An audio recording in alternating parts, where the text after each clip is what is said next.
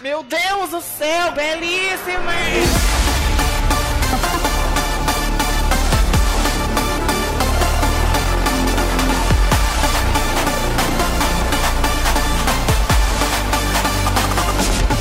Pega o controle. Sejam bem-vindos a mais um episódio do Pega o Controle e parabéns, Dona Warner! Essa semana estreia por aqui o novo filme do jogo Mortal Kombat. Desde o início da sua produção, nós ficamos ansiosos para saber como esse projeto aconteceria. Alguns anos se passaram e cá estamos nós, perto do lançamento e ansiosos para saber como será. Só que nós não vamos fingir que nós não assistimos. Que absurdo! Ai, eu tenho a HBO lá de fora. Ah, entendi. Ah, tá. Você paga. Hoje nós vamos discutir o filme de 2021 e relembrar um pouco dos filmes antigos e tentar entender por que Warner, por quê. Eu sou o Chris, o Player 1 e. Meu Deus. Meu Deus. Meu Deus. Eu sou a Valerie, a Player 2, e eu não sei muito bem como opinar sobre esse filme. Eu tô meio. aquela atriz lá no Oscar. Tô mais ou menos que nem ela. Qual atriz? A mãe do Fiuk. A mãe do filme. É, que eu esqueci. Isso, Glória Pires. A mãe do filme. E já que só tá eu e a Valerie aqui hoje, Valerie, você lembra de, de assistir os primeiros Mortal? É. Quando você fala de filme, você fala eles no plural? Tipo, você assistiu os primeiros Mortais Kombat? Ai, não sei, porque como, como que eu faço? Como eu faço é, as postagens na- nas nossas redes sociais, eu faço aquela malandragem, que eu falo assim, eu não vou colocar os filmes no plural, eu vou colocar a saga Mortal Kombat. Ah, é. Então eu diria, você assistiu, as, você lembra de ter assistido os, os filmes da saga Mortal Kombat? Aí eu acho que é mais assertivo do que você dizer, você assistiu os primeiros filmes Mortal Kombat? acho que fica meio estranho. Ou você pode simplesmente falar errado. Você assistiu os dois Mortal Kombat? Pronto. É. Mas se bem que eu acho que o no- é porque é nome próprio, né? Não dá pra você colocar no plural. Olha, a gente já começou o episódio é, falando sobre regra de português. É muita informação. Quando é saga, você não pode falar no plural, porque senão o Crepúsculo. Você assistiu a, a saga dos Crepúsculos? Não, né? É porque, é porque é nome próprio, é o nome do filme. É tipo o nome de uma marca. Não dá pra você falar Pradas, é, Gucci's. É nome próprio, A saga Oi? Harry Potter. É. é. viu? Imagine a saga Harry Potters. É, não. Ou Harry Potters. Não todos, faz os sentido. todos os filmes Harry Potters. É, é verdade. Então é a saga Mortal Kombat. Você assistiu os primeiros? Eu assisti, só que pra ser bem sincero, assim, eu não lembro de muita coisa. Eu lembro das partes mais trash. Que, por exemplo, tem uma Sindel com uma perucona que, meu Deus, aquela É. perucona. É, inclusive, foi um orçamento baixo daquele filme, né? Porque, pô, eu entendo que na época a gente não tinha a qualidade de front lace que a gente tem hoje em dia. Mas se você pega os filmes da Marilyn Monroe, muitos filmes dela eram perucas. E, gente, o nível de qualidade era muito maior do que aquela peruca da Sindel. Então, provavelmente, o, o, o orçamento que eles tinham para aquele filme foi bem baixo, né? É, o segundo, o que aqui ficou conhecido como Mortal Kombat Aniquilação, ele mudou de diretor. Ah, Então, no primeiro, o primeiro diretor era o Paul Anderson, que a gente conhece aqui pela saga do a saga Resident Evil, e porque ele é marido da Mila Jovovich. ah Mas- sim, que é aquela polêmica de todo filme que ele faz, ele enfia a mulher. É, o segundo é outro diretor já, é um tal de John R. Leon Leonetti, Hum, que ele ah, ele trabalhou com o James Wan. James, James Wan, Wan é quem? o cara que fez o Invocação do Mal e Aquaman. Nossa! Mas o, o cara que tá envolvido nesse Aquaman aí também não foi o que fez o Mortal Kombat atual? Porque eu vi a galera que trabalhou no filme e assim, era um pessoal de peso que já tinha produzido muitos materiais de alta qualidade do cinema. É, o James Wan ele ajudou a produzir, não que ele dirigiu ou escreveu nada, né? Ele ajudou a Ah. produzir o filme. Ele tava bem nos bastidores. Uhum. Então, não, não era muito. Esse, o segundo, como ele mudou de direção, ele mudou de direção, aí teve um novo roteiro e tal. E ficou uma bosta. Porque o primeiro, não que o primeiro filme do Mortal Kombat fosse muito bom, porque eu acho que ele é fruto da época. Entendeu? Aham. Então, pra época que ele foi, é, eu acho que ele foi muito bem produzido. Eu gosto bastante do primeiro filme do Mortal Ah, Kombat. eu lembro do primeiro filme, que tem aquela cena que o Scorpion fica perseguindo o outro cara lá com a serpente, não é? Johnny Cage. Aham. Ah, nossa, lembrei, essa cena é clássica. É, então, o primeiro, o primeiro filme do Mortal Kombat é muito da hora. Mesmo ele, ele sendo. Tem as adap- adaptações ali, né? Diferente do, do videogame e tal. Mas ele tem bastante elemento. Ele tem é, o torneio, ele tem as magias, ele tem é, o Fatality, ele tem a história dos, do, do primeiro Mortal Kombat, né? O torneio que o organiza e tal. É, ele só não, não tem a violência, que na época acho que ele era. Eu tava vendo um, um vídeo essa semana do canal Super 8 e ele tava falando, né? O primeiro Mortal Kombat ele saiu com a classificação de 13 anos, então ele não tem sangue, ele não tem nada. E ele é bastante aquela coisa, tipo, muito bem ensaiadinho, sabe? Tipo, ah, ele dá uma porrada no cara, o cara vira uma pirueta pra trás, assim e tal. A coreografia de luta bem. É, é bem. A coreografia é bem, bem zoadinha, assim. Mas apresentou momentos bem icônicos, tipo, nossa, todo mundo pirou quando viu o Goro no primeiro filme. Aham, porque ele também é bem produzido, né? É, ele é. Dá pra ver que é um animatronic em algumas partes ali, mas, pô, você vê aquilo dali na época que saiu, caralho. Uhum. É o que eu sempre falo, você tem que, é, você tem que ver e analisar como se fosse. como se você tivesse assistido na época. Porque se a gente vendo hoje em dia é muito ruim. É Ah, muito sim. tosco, aquele Goro paradão ali. Mas pra época, nossa, era do caralho, assim, você vê. O, o Sub-Zero soltando magia, o Raiden, Christopher Lambert nada a ver com o Raiden, mas, né, ficou muito da hora. Então, ele teve uns pontos fortes ele só não tinha a violência dos jogos. Que acho que naquela época, naquela época a galera achava que jogo de videogame você tem que fazer pras crianças, que é as crianças que vão gostar. Mas é muito engraçado porque na época a gente tinha uma, digamos assim, uma pornografia soft muito forte na televisão. Você ligava a televisão e tipo tinha mulher pelada, mulher seminua, homem seminu na televisão. Mas violência não era uma coisa que era tão apelativo, pelo menos em, em coisas midiáticas. Aí depois veio é, GTA, foi tipo assim. Foi o divisor de águas, né? Porque GTA você tinha tudo. Você tinha violência, você tinha sexo, você tinha é, tráfico de drogas, você tinha, tipo, assassinato de policial. Então, até nos jogos e televisão e tudo mais, essa, esse apelo para a violência não era tão forte assim. O mais Uhum. forte que a gente via era o sangue verde do Mortal Kombat. Isso É. era violência. Agora, hoje em dia, gente, se não tem uma tripa pulando na tela, não é Mortal Kombat. Tipo, olha o nível que a gente chegou, que louco, né? É que, tipo, você não. Desde antigamente, ele já era. Mortal Kombat já é violento. Mortal Kombat é conhecido pela violência. Uhum. Tanto que é graças ao Mortal Kombat que a gente tem a classificação nos jogos hoje em dia. Então. Só que na época tinha as limitações, né? Não tinha como você fazer certinho.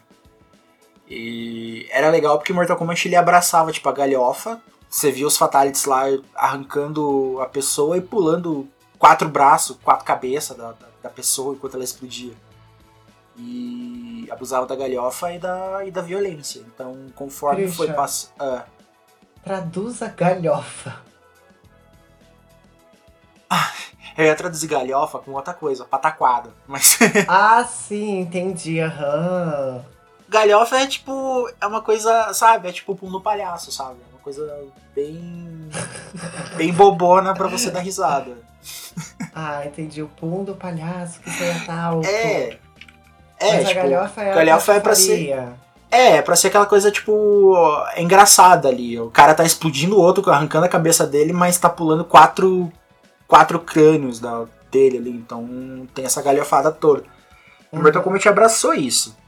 Então, é, quando, quando anunciaram que ia sair essa adaptação nova, é, rolou aquele medinho, tipo, putz, cara, Mortal Kombat.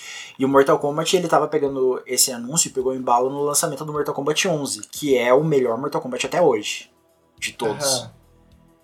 Então, ele tava saindo meio que, que nesse, nesse embalo. Então, a gente tava esperando muita coisa foda, mas a gente ficou até um, a gente ficou um bom tempo sem, sem notícia nenhuma do Mortal Kombat do filme, como que seria essa nova versão. E depois de um ano que anunciaram, eu acho, eles mostraram o, o elenco, e o elenco não é tão conhecido assim, não é um elenco Uhum. é, pesado. Só o, o cara, o cara que fez o Shansung ali eu já conhecia. Ahn, e só. É, Quem que é o cara que fez Shansung? ele é o Tim Han, o nome do ator. Eu já vi ele em um monte de filme já. Que é uns filmes famosos. Ele apareceu no. O Fantasma da Rede, ele apareceu, ele apareceu no Batman, no Nossa! Cavaleiro das Trevas. É, ele era um dos caras que o Batman ia, ia buscar ele no, no Japão, lá no segundo filme. Era bem da hora. Ele apareceu no Independence Day, ele já apareceu em bastante filme já. Nossa, ele tem um currículo Então, bem bom. É, então ele é o, o, o único que eu conheci ali direito. Os outros eu não, não lembro de, de ver em lugar nenhum.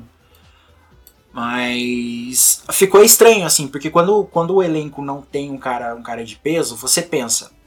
é, O filme. Quando não tem um elenco de peso, pode ser que ele vá pro, pro lado ruim, sabe? Uhum. Então, só que fica aquela coisa também. Por ele não ter um, um elenco de peso, dá pro filme fazer o que a gente acha muito da hora quando lança filmes assim é, violentos. É, a gente sabe que pode acontecer que a galera morra ali, porque quando você tem um ator muito foda no filme, ele não quer morrer no filme, ele quer aparecer o tempo todo. E outra, você precisa usar o máximo de tempo de tela aquela pessoa, porque o cachê não foi pouco. Sim, então rolou esse medinho, mas também rolou aquela coisa, tipo, cara, vai aparecer gente ali que a gente não conhece, beleza, essa galera vai morrer porque o troço vai ter violência. E, todo, e a premissa era de que esse seria bem mais violento e ele teria fatalities no filme. Então todo mundo já, caralho, cara, eu não acredito. Uhum. Vai ser muito foda. Só que a gente ficou com o pé atrás quando saiu o primeiro o primeiro resumo do filme. Aí aí a gente ficou cara, não vai ser bom. Tá, que fique bem claro, esse agente que ele diz é ele e as múltiplas personalidades dele. Ao todo não somos 10 estou- pessoas. É, eu não estou no meio disso, tá? Nicolas, pai de todos, tá completamente separado dos outros Nicolas. Ah, mas é. eu Tô falando, tipo, a gente e a galera que, que tava esperando o filme, igual os fãs do- dos jogos e o pessoal que leu no- as notícias. Que eles iam introduzir um novo personagem principal na história. É, e esse personagem meio que. Quando tem um personagem novo num- numa história, tipo, de um jogo ou de um livro adaptado que a gente já conhece, é, esse personagem ele serve pra meio que te mostrar o mundo, sabe? Tudo pra ele é novidade. Então, como você é um telespectador que você tá conhecendo agora, você vai ver pelos olhos dele. Então, tipo, tudo vai ser novidade pra você. E isso é o, o medinho, sabe? Uhum. Quando sair esse roteiro, todo mundo, putz, cara, pelo roteiro não tá legal. Essa história desse personagem novo, pra mim, eu identifiquei ele primeiro como o Scorpion. Só que assim, é, eu tava pesquisando aqui o, o que, que é esse negócio que os, tipo, o Sub-Zero e o Scorpion usam na boca. O nome disso é Mempo. E pelo que eu consegui descobrir aqui, isso era usado pelos samurais. Hum, Então a, a história do, do Mortal Kombat também, a- atualmente, né? Antes não era tanto assim, era mais ninja. Mas atualmente tem um- uma base que é. Ah, e tem uma história samurai, que daí tinha os dois samurais que eram inimigos. E aí os dois se matam, e daí depois você descobre que um é o Sub-Zero, o outro é o Scorpion, blá blá blá. E aí eu fiquei pensando, tipo, tá, esse aqui é um samurai, o outro é outro samurai, os dois se mataram. Beleza uhum. quem que é o Scorpion. Porque tem um Scorpion aqui já, eu não tô entendendo mais nada. Aí eu fiquei naquela, naquela ideia porque tem a história do Noob também, né? Que ele é um Sub-Zero, que daí ele morre, volta como Noob, e depois tem um outro Sub-Zero pra substituir ele. Aí eu falei, talvez tem alguma jogada meio de noob aí no meio e vai ter um personagem novo nos, novo, nos próximos jogos. Aham. Só que no fim das contas você descobre que não é nada disso. Simplesmente é um outro personagem que eles entrouxaram ali. É, ele tem relação com o Scorpion, mas ele não é o Scorpion. Uhum. E você não sabe muito bem o que, que ele é. É, e ele não é a história que. A do Noob é muito legal, né? Que é um Sub-Zero que morreu. Aí ele, é, ele retorna pro, pro plano terreno, muito mais forte, é, muito mais das trevas e tudo mais. E no caso desse personagem do filme, não tem isso. Ele é só uma pessoa que tava ali e é herdeiro da, do sangue do Scorpion. Então, a história dele, assim, ele é muito boa pra apresentar esse universo novo do Mortal Kombat. Aham. Porque, como o Christian disse, tudo pra ele é novo. Ele não sabe da herança sanguínea dele, ele não sabe do. Como que é o nome da terra ali que eles ficam se dando porrada um no outro? Tem Outworld, O Outworld. Ele que é não onde sabe. acontece o torneio.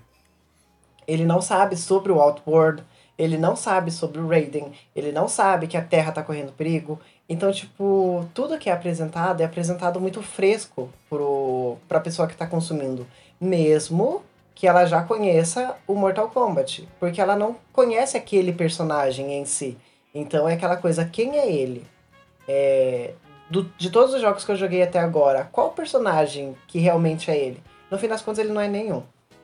Mas, a minha opinião sobre o filme, ela ficou muito ambígua. Eu não posso falar que ele é ruim, porque tem muitos pontos ali pra mim que são muito bons, mas também não posso falar que ele é ótimo. Porque tem uns furos no roteiro muito estranhos, principalmente essa história de estamos aqui fazendo isso.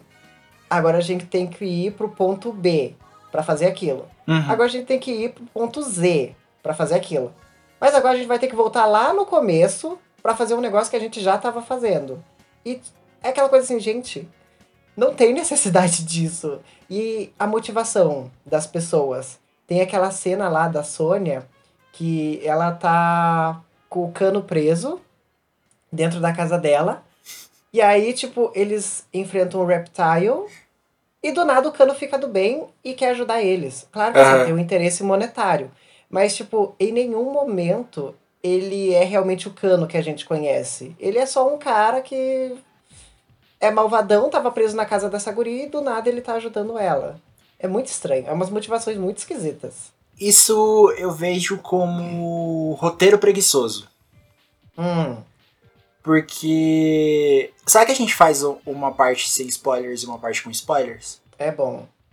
Tá, então por enquanto a gente tá na sem spoilers. Na hora que a gente chegar na- no spoilers, eu, eu, eu conto o que, que eu achei. Hum. Mas eu vejo muitas coisas no filme como roteiro preguiçoso. Que ele. Sabe, ele não. não digamos, quando você tem um filme de investigação, você precisa fazer com que a pessoa realmente se sinta, cara, não tá encaixando essas peças aqui, tem alguma coisa que tá faltando, eu preciso investigar melhor. Talvez eu tenha que conversar com uma outra pessoa, de repente apareça uma, aparecer uma testemunha aqui que até então não tinha aparecido, e putz, agora ela vai me levar pra outro canto, sabe? No, no filme do Mortal Kombat não tem isso. Tipo, eu preciso chegar, ele, eu chego num lugar, e ali já tem todos os elementos que eu preciso pra entender o mundo. Aí, caraca, mas tá faltando um elemento aqui. De repente alguém fala, é, por acaso eu sei. Ah, então vamos pra lá. Aí a gente chega lá e, putz, eu não tô entendendo nada. Aí chega uma outra pessoa, ah, mas por acaso eu sei. Sabe? É o tempo Uhum. todo isso no filme. Você não tem aquela coisa, tipo, de você descobrir todo aquele mistério ali, porque toda hora as pessoas solucionam muito rápido é, as dificuldades. Então você só vai acompanhando aquela coisa de você só jogar um personagem pro, um pro lado. é, jogar o personagem pra um lado diferente toda hora. Entendeu? Simplesmente pra fazer ele andar. Você não dá uma motivação pra ele ali, nem nada. Uhum. Então, o grande problema que eu vi no filme, pra mim, foi o personagem principal. O personagem Ah. principal, que justamente seria esse personagem é, novo, que a gente vai ver o universo pelos olhos dele, ele é muito fraco. É muito fraco. O ator é gostoso, mas ele é muito fraco. Ah, tá. Essa é a sua opinião. Muito bom, realmente agregou bastante. Mas é, tipo, sabe, não é aquele personagem que você tem um carisma, porque toda hora ele dá uma. ele solta uma frase que a gente já viu milhões de vezes essa mesma frase por personagens clichê, assim. Personagem Hum. genérico. Tipo, precisa chegar num lugar e ele vê uma coisa e fala. Ah, mas é. É você quem a gente procurava. Não, esse cara não sou eu, você deve estar confundindo, tem gente muito melhor. Tipo, sabe, a gente já viu isso milhões de vezes já. Uhum. Não tem aquela coisa tipo. É. Pô, eu, eu acho que eu não sou, mas né, vou tentar te ajudar, porque né, já tô metido nessa aqui. Não, a pessoa. Não, vocês estão procurando o cara errado, eu não sou esse cara. É, eu não faço nada direito. Então, tipo, a gente não tem. A gente não consegue se identificar com um cara que você acha um lixo toda hora. E pra tudo, no filme inteiro, ele tem aquela coisa tipo, não, putz, eu sou ruim, eu não sirvo pra nada. E simplesmente porque o roteiro não quer, aí de repente do nada ele vira o líder de todo mundo e, e guia todo mundo pra porrada, sabe? Aham. Quando chegou, quando chegou numa, numa hora do filme ali em, que o personagem principal, Cole, ele simplesmente ficou foda e, gente, vamos agora que o meu plano vai dar certo. Eu fiquei, ah, vai. Vai acontecer a mesma coisa que aconteceu no Esquadrão Suicida. Do nada ele, gente, vocês são minha família agora e eu vou salvar vocês porque eu acredito na amizade. Só faltou isso. Eu falei, ah, cara, vai do nada, vem do nada e ficou muito personagem jogado. É, Quem, que- quem que tá no filme, que você lembra? Dos personagens do Mortal É, Kombat, os personagens do, do jogo. é, a gente tem o Liu Kang com o Glau. É, é, tem uma que eu não sei se é do jogo, eu, inclusive eu não vou lembrar o nome, mas daqui a pouco eu menciono ela. Temos Kitana. Temos. Kitana não tá no filme, amor. Não, é a Kitana? Eu confu... então que é Mortal Kombat você Melina. assistiu, Valerie? Então é a Melina. A Milena, sim. Tá. Temos. É, é a Kitana, na verdade, é uma menção a ela, né? É, ela só aparece como um easter egg só. Aham. Tá, deixa eu ver o que mais que nós temos. Temos Raiden, Scorpion, Sub-Zero, Sonya, Kano, uh, Jax. Aham. Temos um easter egg do Johnny Cage. Aham. Ahn, deixa eu ver o que mais. Ah, temos o Goro, inclusive. Meu Deus, que perfeito. Ah, deixa eu ver quem mais que A cara lembro. que eu fiz agora. Por quê? Você não gostou do, do CGI do Goro? Não. Ai, tá, a gente já fala sobre isso então. É... Meu Deus, você é muito chato. A gente Shang tem Tsung, o né? Shansung, Raiden. Quem que é aquela? Porque tem aquela louca lá com asa que eu nunca vi em Mortal Kombat nenhum. Ela E é a o- Nitara. Ela apareceu no Mortal Kombat 5. Hum. Aí a gente tem ela. E tem um cara da o- marreta lá. Que é o Reiko. Que eu, quando o cara falou que era ele, a princípio eu achei que ele era o Shansung. Ou o Shansung não. O Shao Kahn.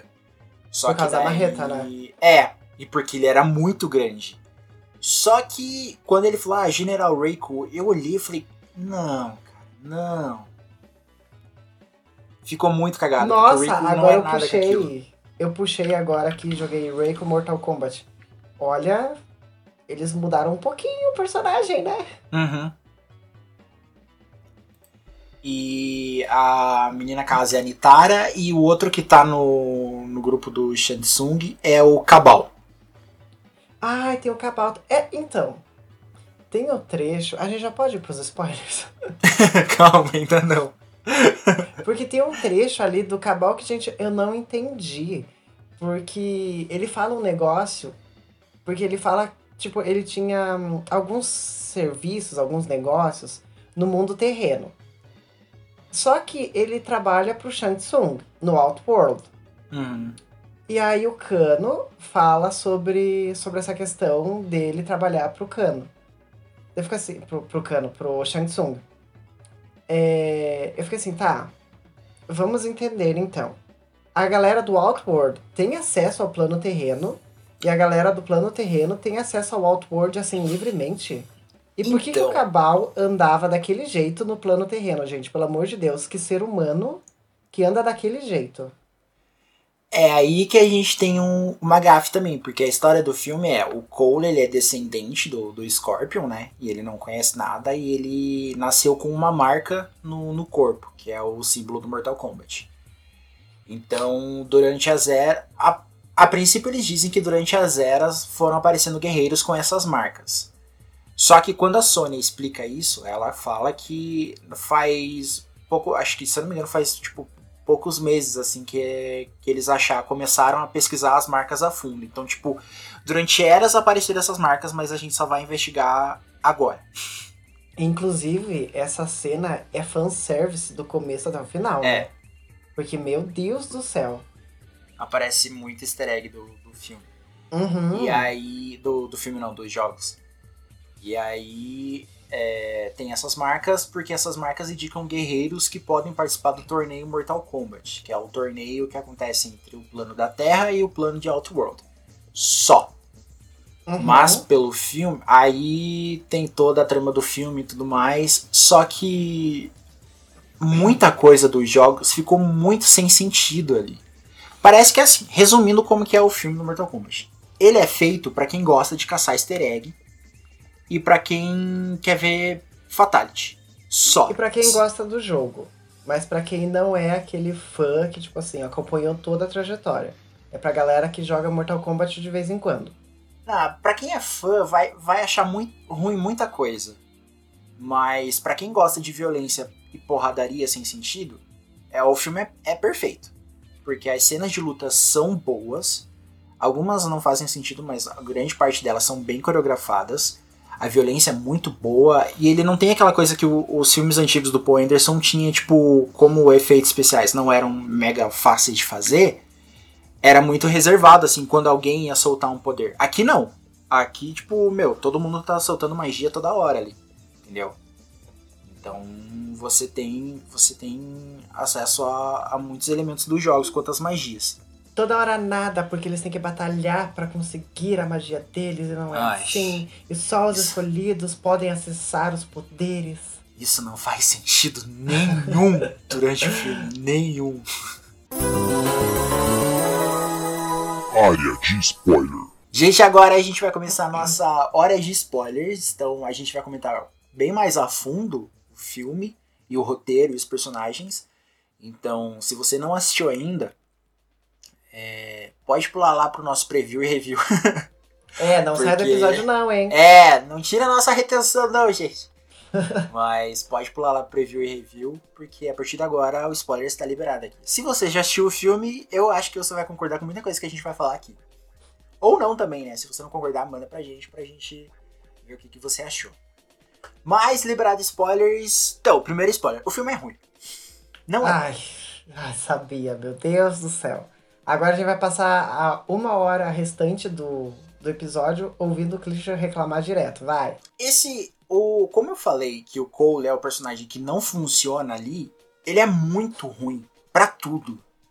Aham. Sabe? Você não acha que isso tem a ver com aquela, ah, aquela velha história da trajetória do herói? Porque é muito, muito, muito escrachado isso. A trajetória do herói dele não funciona, Valerie. Por quê? Porque ele é um personagem que a gente conhece ele, que é um personagem que ele apanha o tempo todo. Ele é muito ruim pra luta. Aham. Quando ele encontra a Sônia, ele, ah, mas eu não sou esse guerreiro que vocês acham que eu sou. Beleza. Aí, quando eles encontram o Raiden e eles começam a treinar, tem toda aquela explicação de arcana, que é como eles ganham os poderes dele, que é uma bosta de explicação. Ele desiste muito fácil das coisas. Ah, eu não sou tão bom, vou embora. E o Raiden, nesse filme, gente, o Raiden do Christopher Lambert é muito perfeito perto do Raiden desse filme. O Raiden desse filme não serve pra nada. É muito ruim. Só, ele Hum. só tá ali. Aí ele, ah, eu não sirvo aqui, vou embora. Aí ele vai embora, daí acontece um problema com a família dele, aí ele resolve lutar e ele ganha o arcana dele. Que é uma armadura que quanto mais porrada ele leva, é, mais forte ele fica. Ele só usa isso uma vez. Inclusive, essa cena dele indo embora, isso, isso foi a, a única coisa assim que me irritou muito no filme. Porque isso é muito, muito, muito clichêzão. De, ah, eu estou aqui, eu vou me dedicar, eu vou dar o meu sangue para isso. Tanto que ele apanha muito durante o filme, mas muito Aham. mesmo.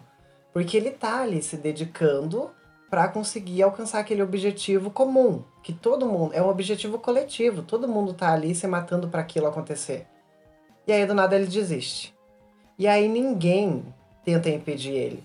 E o único cara, é sempre assim, o único cara que tem o poder suficiente para impedir ele é quem empurra ele do penhasco.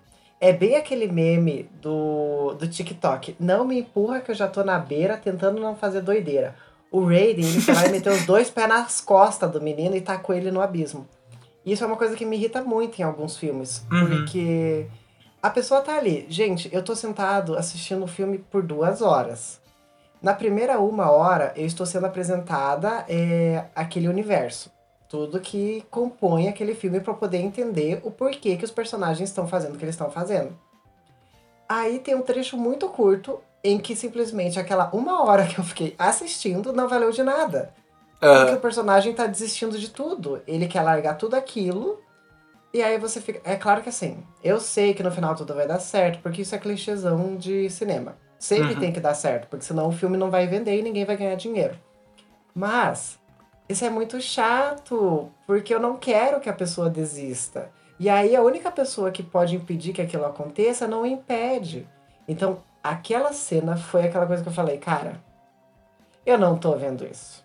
E aí acontece a questão do Arcana, né? Que daí ele ganha a bendita da armadura. E daí É. você fica assim.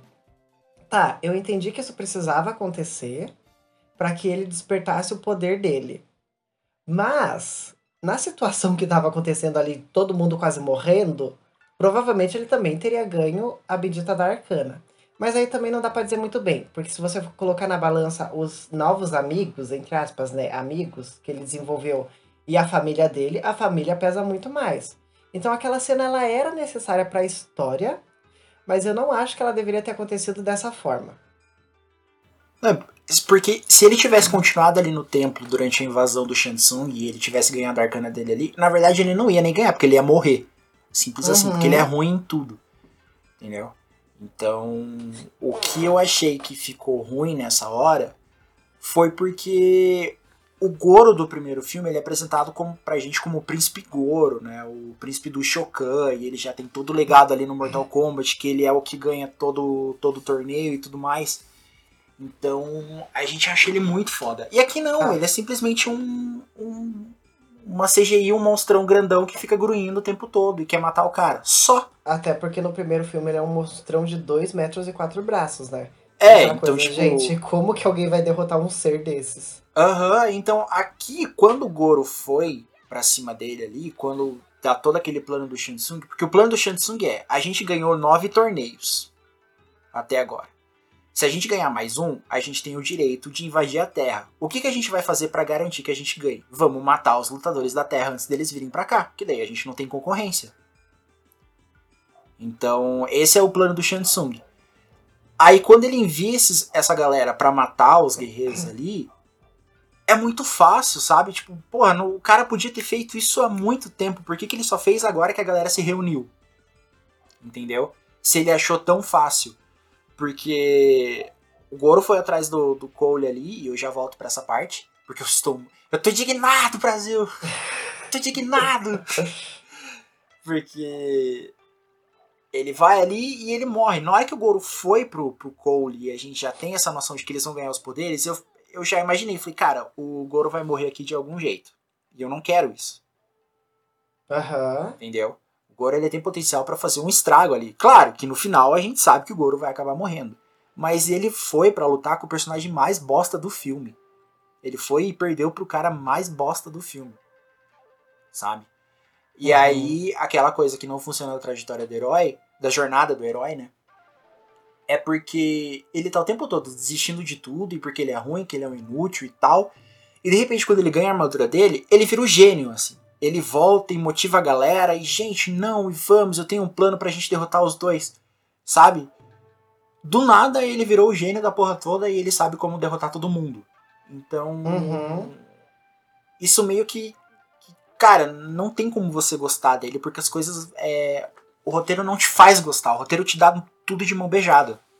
É, isso dá uma bela de uma quebrada na história. Porque, Aham. que nem eu falei, ele tava muito motivado. Aí do nada ele fica desmotivado. Aí do nada ele fica motivado mais ainda do que ele tava lá no começo. E, e, e, assim, gente, ele quase morreu. Então, isso, pelo menos assim, se eu tivesse nesse Paranauê, eu ia ficar com mais medo ainda. Uhum. É que ele ganhou um poderzão e tudo mais. Só que, tipo, ele sabe a realidade que ele tá enfrentando. Ele sabe que o, o risco de vida dele é, é muito forte. E aí ele decide que, tipo, não, agora eu sei como resolver o problema. Isso acontece muito repentino. Não tem uma construção por trás. E, nossa, essa cena, assim, para mim, é a cena mais forçada do filme. Mas tem muita coisa boa também. Pelo menos segundo a minha visão.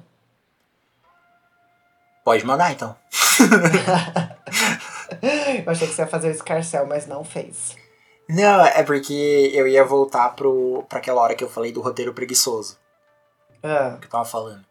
Quando. Quem encontra o o Cole ali treinando é o Jax. Então, Aham. ele encontra o o Cole, ele explica toda a situação. O Cole, ah, não, mas eu não sou o cara que você tá procurando. Sendo que, tipo, mano, eu cheguei até aqui, eu tô investigando a sua vida. É claro que você é o cara que eu tô procurando. O Shansung é, chama o Sub-Zero pra, pra atacar, pra ir atrás do Cole, porque ele é descendente. Acho que ele não chega a falar que ele é descendente do Scorpion, ou, ou fala, não lembro. na verdade, ele não sabe que é descendente do Scorpion. Ele só sabe que ele é um dos guerreiros da Terra escolhidos para defender a Terra. É, Ele descobre a herança sanguínea quando ele invade o templo do Raiden. Aí ele aparece do nada, né? e É, daí o Raiden, Cole. o Raiden fala, né? Verdade. É, daí o Cole é, aparece do nada, e daí o Raiden fala, "Ah, obrigado por é, despertar o não sei o que no meu guerreiro, o sangue do não sei o que lá corre nas veias dele. Daí o Shang Tsung fica putaço, né? É verdade. E aí eles. O Shansung fala pro, pro Sub-Zero matar ele pra, pra, né? Pra eles poderem ter uma vantagem no, no torneio. Aí o Sub-Zero vai atrás do, do, do Cole e ele faz aquela coisa que, tipo, é muito tosca. Ele faz aquela nevasca pra matar todo mundo na rua. Beleza, ele matou todo mundo, menos o cara que ele queria matar. Então. Aí ele fica Mas com aquela. o cara jo- tava protegido. Ele saiu correndo na, na rua ali. Ele, mas o. É que assim, ele não mata, né, o pessoal.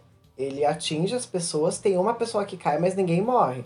Você não consegue ver ninguém morrendo. Tanto que a filha do cara que tava exposta do lado de fora, tipo, totalmente exposta, ela tava tomando um sorvete numa boa, Ah, é, ela não é atingida em momento algum. Então existe essa pequena falha, mas provavelmente é por aquela coisa assim, tipo, gente, não dá pra matar ninguém nesse começo. Não dá pra matar a filha dele. Se bem que eles poderiam ter matado a filha dele, né? ia ser uma motivação muito boa. Nossa, ia ser uma motivação ótima, assim, pra tipo, é, Aham. vingança. E aí depois ele ia descobrir a herança sanguínea dele e descobrir que o cara que tava atrás dele já matou os antepassados dele. Então Aham. ele já perdeu praticamente toda a família para aquela pessoa. Então seria uma motivação ótima. Olha só. Olha, Valerie, você melhorou o roteiro em 50% agora do filme. Esse Bion me chama! Porque assim, o Sub-Zero ele já chega soltando, soltando overdrive. Então, não rola você já chegar soltando seu poder no máximo pra matar todo mundo. Cara, chegando de boa. Se você chega numa cidade, hoje em dia, se você anda com aquela roupa, a gente acha que você é um cosplayer. Pronto. Porra, um cosplayer aqui foi tomar sorvete. Pronto, entra lá e mata Mas o cara. ele, Acabou. ele ia apanhar Quem? o cosplayer. Você acha, que, Existe muito- você acha que o Sub-Zero ia apanhar? Existe muito preconceito contra o cosplay hoje em dia. ele não poderia aparecer assim na rua. Ele corria risco de ser apedrejado. Ai. Aí depois, o que, que a gente tem? Aí o Jax aparece ali, salva o Cole, eles fogem. Aí o Jax é, enfrenta o Sub-Zero e acontece o primeiro Fatality do filme. O Sub-Zero arranca os braços do Jax. Que é uma boa explicação, né? Porque a gente sabe que o Jax tem o braço de, de metal. É, e no começo do filme ele tem os braços que ele nasceu. É, eu- os eu braços até- normais. Eu estranhei bastante isso. Eu fiquei, tá, eu sei que ele vai perder o braço em algum momento porque eles não vão deixar o Jax. É, principalmente o Jax, né? Aham. Que ele é. O corpo dele é inteiro normal. A única coisa que caracteriza ele como o Jax são os braços de ferro. Daí eu fiquei pensando, mas como que isso vai acontecer?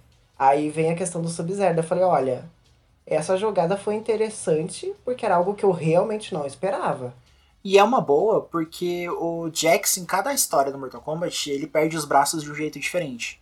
No Aham. começo, eu não lembro quem que, que arranca os braços dele. Mas no Mortal Kombat Aniquilação lá, ele já aparece com os braços de robô já. No filme do, do Mortal Kombat, esse de animação que saiu, A Vingança do Scorpion, ele... Quem arranca os braços dele é o Goro. Então Uhum. o Goro segura ele e arranca os braços. No Mortal Kombat 9, que é que ele dá aquele reboot na história, né? Quem arranca os braços dele é o Ermac. Então não ficou aquela coisa tipo, putz, cagaram. Porque em toda a história o, o Jax perde o braço de um jeito diferente. Então Uhum. agora pelo Sub-Zero ficou muito legal porque mostra o poder de Sub-Zero mesmo. Essa parte foi, foi bem interessante. E também mostra é, o quão ele é sem caráter. Porque no começo ele mata o cara lá, que mais pra frente a gente descobre que é o Scorpion. Na verdade, Aham. a gente já, já deduzia, É, né? quando anunciam lá o, que ele tá procurando o Hanzo, a galera já, já sabe que aquele de lá é o Scorpion. Não, pra quem já é muito fã, né? Porque quem só, só joga aleatoriamente não, não ia saber. Não, Valerie, não tem co- Quem joga Mortal Kombat é a galera que assistiu o filme e já sabe a história. Não tem como você não saber. Uma porque todos os elementos estão ali. Ele tem a kunai, ele tem a cordinha, ele tem o nome Hanzo Hasashi e ele tem as cores do Scorpion. Tá então, bom, Christian, todo mundo já sabia. O Brasil inteiro já tinha noção disso. sim. Aí, é, ele mata, tipo, a sangue frio. Aí ele mata a esposa, ele mata. Acho que é o, é o menino, né? O filho do, do cara. É. Só que ele não mata o bebê. Porque ele não viu o bebê. Aí você já fala, cara, esse bicho aí é tenebroso. E pensa num, mais- num bebê obediente, né? Que a mãe escondeu ele no escuro e ele não gritou em nenhum momento. É só lá no final, né? É. Aí é, depois vem a questão do. Do Jax. Que ele precisa matar o cara. Só que ao invés dele matar, tipo, cara, ele poderia ter feito um monte de coisa pra matar. Ele congela os braços do cara e arranca do corpo Uhum. e deixa o cara morrendo por, por perda de sangue. Aham. E, tipo, você fica assim, gente, esse cara é muito tenebroso. Então, essa coisa do, do Jax ter perdido o braço pra ele foi muito bom pra história. Foi tipo, realmente, eles estão construindo um personagem que ele não tem caráter nenhum.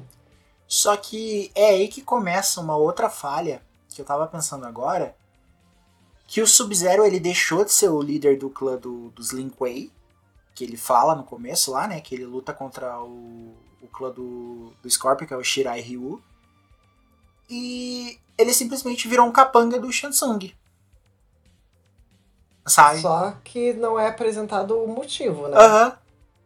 Porque. É, a gente precisa saber por que, que isso aconteceu. Porque não fala nada depois que ele mata a família do, do Scorpion. Porque uma outra coisa é, se você observar, o Sub-Zero, ele tá com a roupa muito mais escura do que a roupa do Sub-Zero normal, certo? Tem horas que ela parece até totalmente preta. E quem usa essa roupa totalmente preta é o Noob Saibot, Sim. Então, Olha, alguém tá fazendo análise de figurino, então, depois do nosso episódio de Star Wars. Não, mas é porque isso realmente é verdade. É... Quando ele aparece, quando ele tá enfrentando o Hanzo, e ele tá como Bi-Han ali, não tá como Sub-Zero, é... e aliás também outro gostoso no filme, ele tá com as cores do Sub-Zero, ele tá em azul, entendeu? Uhum. O Hanzo tá com a cor do, do Scorpion lá, o amarelo, com o kimono amarelo lá, amarelo meio mostarda assim, e o Hanzo e o Bi-Han tá com a roupa azul quando ele volta a conversar com o Shansung, que a gente já vê ele mais atual, ele tá realmente com o uniforme, mas o uniforme tá muito escuro pra ser do Sub-Zero, sabe? Então, é, mostra que esse lado dele que quando ele vira o noob é quando ele morreu mesmo, que o Scorpion voltou e matou, arrancou a cabeça dele. Então ele foi lá pro inferno e virou o noob Saibot. Uhum. Então já era algo assim, tipo, cara, tá muito na cara de que os dois vão, em algum momento os dois vão tretar de volta e o Sub-Zero vai morrer. Porque ele já tá com o uniforme de outro personagem ali já, sabe? E provavelmente no próximo filme ele volte como noob. É, bem, bem dessa. Assim como o Cole pode virar o Scorpion, né? Porque o Scorpion mesmo, pelo que parece, ele voltou pro inferno. E não tem um Sub-Zero e não tem um Scorpion. Sub-Zero morreu, o Scorpion morreu, então provavelmente eu acho, né, se eles forem fazer uma sequência, vai voltar o Cole como o Scorpion e uma outra pessoa como Sub-Zero. Não, mas o, o Cole ele só é descendente, ele não tem nada do Scorpion ali. Só o poder ele dele já pode- foi apresentado até como outro poder já. Mas só que ele pode pesquisar as heranças dele. Ai. Porque a Sônia tinha várias informações sobre o torneio. Valor, e se você descobre que o seu pai é o Michael Jackson, você vai virar o Michael Jackson? Nossa, mas claro que sim, tá louca? Olha o dinheiro que que, meu pai ganhava. Não tem como você virar o mesmo gênio que ele. É só coisa de família ali. Porque o poder dele já é diferente. O poder dele é aquela armadura que é ridícula. Ele não Ah. tem nada do, do Scorpion. E até a, Inclusive- a dele foi simplesmente só pra evocar o Scorpion no final. Inclusive, como, né, eu já falei várias vezes, eu fiz faculdade de moda, gente, tem uma cena em que ele já ganhou a armadura e eu acho que ele tá lutando contra o Sub-Zero. Se eu não me engano, eu acho que é nessa cena. E em um momento, ele levanta e a armadura dele dobra. E aí dá pra perceber qual que é o material que é feito a armadura. Porque quando ela é apresentada pra você, ela parece várias fibras de ferro. Tanto que a cor dela e a forma como ela é construída parece muito fibra de ferro. Quando ele vai pra cenas de luta, é uma borracha. Ah, é muito na cara. Cara, mas é aquela borrachona assim que dá pra ver que eles pegaram uma borracha, colocaram uma textura em cima e pintaram. Mas ficou tão feio aquilo, tão feio. Ai, eu queria morrer. Quando eu vi aquela borracha dobrando, eu falei, nossa, cara, acabaram com a armadura pra mim. Eu tava tão empolgada com essa armadura, tão bonitinha. Falei, caralho, que figurino maravilhoso. Aí a borracha dobrou. Daí eu falei, ai, tá bom, né? Né? Mas é porque também eles usaram muitos efeitos práticos, né? É, com a pesquisa que eu fiz na internet, eu acabei descobrindo isso. Que eles abriram mão de muitos efeitos especiais e investiram bastante em efeito prático. Uhum. E aí aquela coisa assim, tipo, a armadura do Homem de Ferro não vai se comportar igual a armadura do, de borracha do Mortal Kombat. Porque uma Sim. é feita de CGI, então eles conseguem fazer o CGI. é, eles, con- O eles drag. conseguem. Cala a boca! Eles conseguem fazer o que quiserem com aquela armadura. Se ela quiser dar um mortal pra trás, eles conseguem. Agora, É. a de borracha não vai ter a mesma textura do metal. Não vai se comportar da forma como eles quiserem. Não. Mas. Eu não sei muito bem o porquê que eles escolheram isso. Isso realmente é uma coisa que eu fiquei bastante em dúvida. A escolha da armadura? A escolha de abrirem mão dos efeitos especiais. Não sei O se orçamento? É, causa... é eu, eu, eu deduzo que deve ser por causa do orçamento. Quando você já não tem orçamento, você usar efeitos mais práticos é, sai muito mais barato do que, né? Você pode fazer muito mais coisa. Eu acho que o orçamento foi tudo pro, pro Goro. Né? Mas aí, voltando lá pra parte do Jax, depois que o Sub-Zero faz todo o rolê com o Jax arranca os braços dele, a gente tem o Cole encontrando a Sônia, que é uma coisa que eu percebi é, toda vez que eles encontrarem um personagem novo, eles vão sair na porrada. Que é um clássico dos jogos do Mortal Kombat. É, encontrou um personagem novo, oi, oi, psh, psh, psh, porrada. É. Então- Mortal Kombat não tem diálogos, por isso que falam. E aí ele encontra a Sônia, ele sai na porrada e a Sônia simplesmente aceita ele super de boa. E aí, quando a Sônia entra no, no esconderijo dela, quem que tá lá? O Kano. Pronto, já é tipo. Você nem precisou é, entender a história do Kano. A Sônia chegou ali ela já apresentou, ah, é um cara que eu prendi semana passada. Pronto, ele tá ali. Aí a gente é apresentado um outro personagem que o Shansung também ma- mandou pra matar o, a galera. E essa parte é tipo. Se o Shansung ele é tão fodão, por que, que ele não foi e ele já não matou todo mundo? Ele espera a galera se reunir. Porque ele encontrou. Ele mandou Sub-Zero pra matar o Cole. Aí ele encontrou o Jax. Sub-Zero matou o Jax. Aí agora ele, pô, vou mandar mais um. Mas, tipo, a galera acha muito fácil, sabe? Como que o Reptile sabia que ele tava ali? Boa pergunta. Porque, Esse- tipo, Olha, essa é uma ótima pergunta. o Rep, ele manda o Reptile certinho pra onde o cara tá. E aí eles lutam contra o Reptile ali, que eu achei, a- apesar do, de eu querer o uniforme ninja do Reptile, eu achei que ele ficou um lagartão muito da hora. É, o Reptile ficou massa, eu gostei. Eu achei ele muito. Achei ele bem legal ali. É, aí ele, a Sônia e o Kano dão um fim nele. Tem até o Kano usa um Fatality também, né? Que atravessa ele e arranca o coração. É, essa é a única piadinha que eu gostei do Kano, que ele é Kano wins. Foi a única Uhum. piadinha que eu gostei, porque o personagem é chato. Meu Deus, toda hora uma piadinha sem graça. Não sei muito bem. é, isso eu senti que foi aquela construção do personagem que você não vai gostar.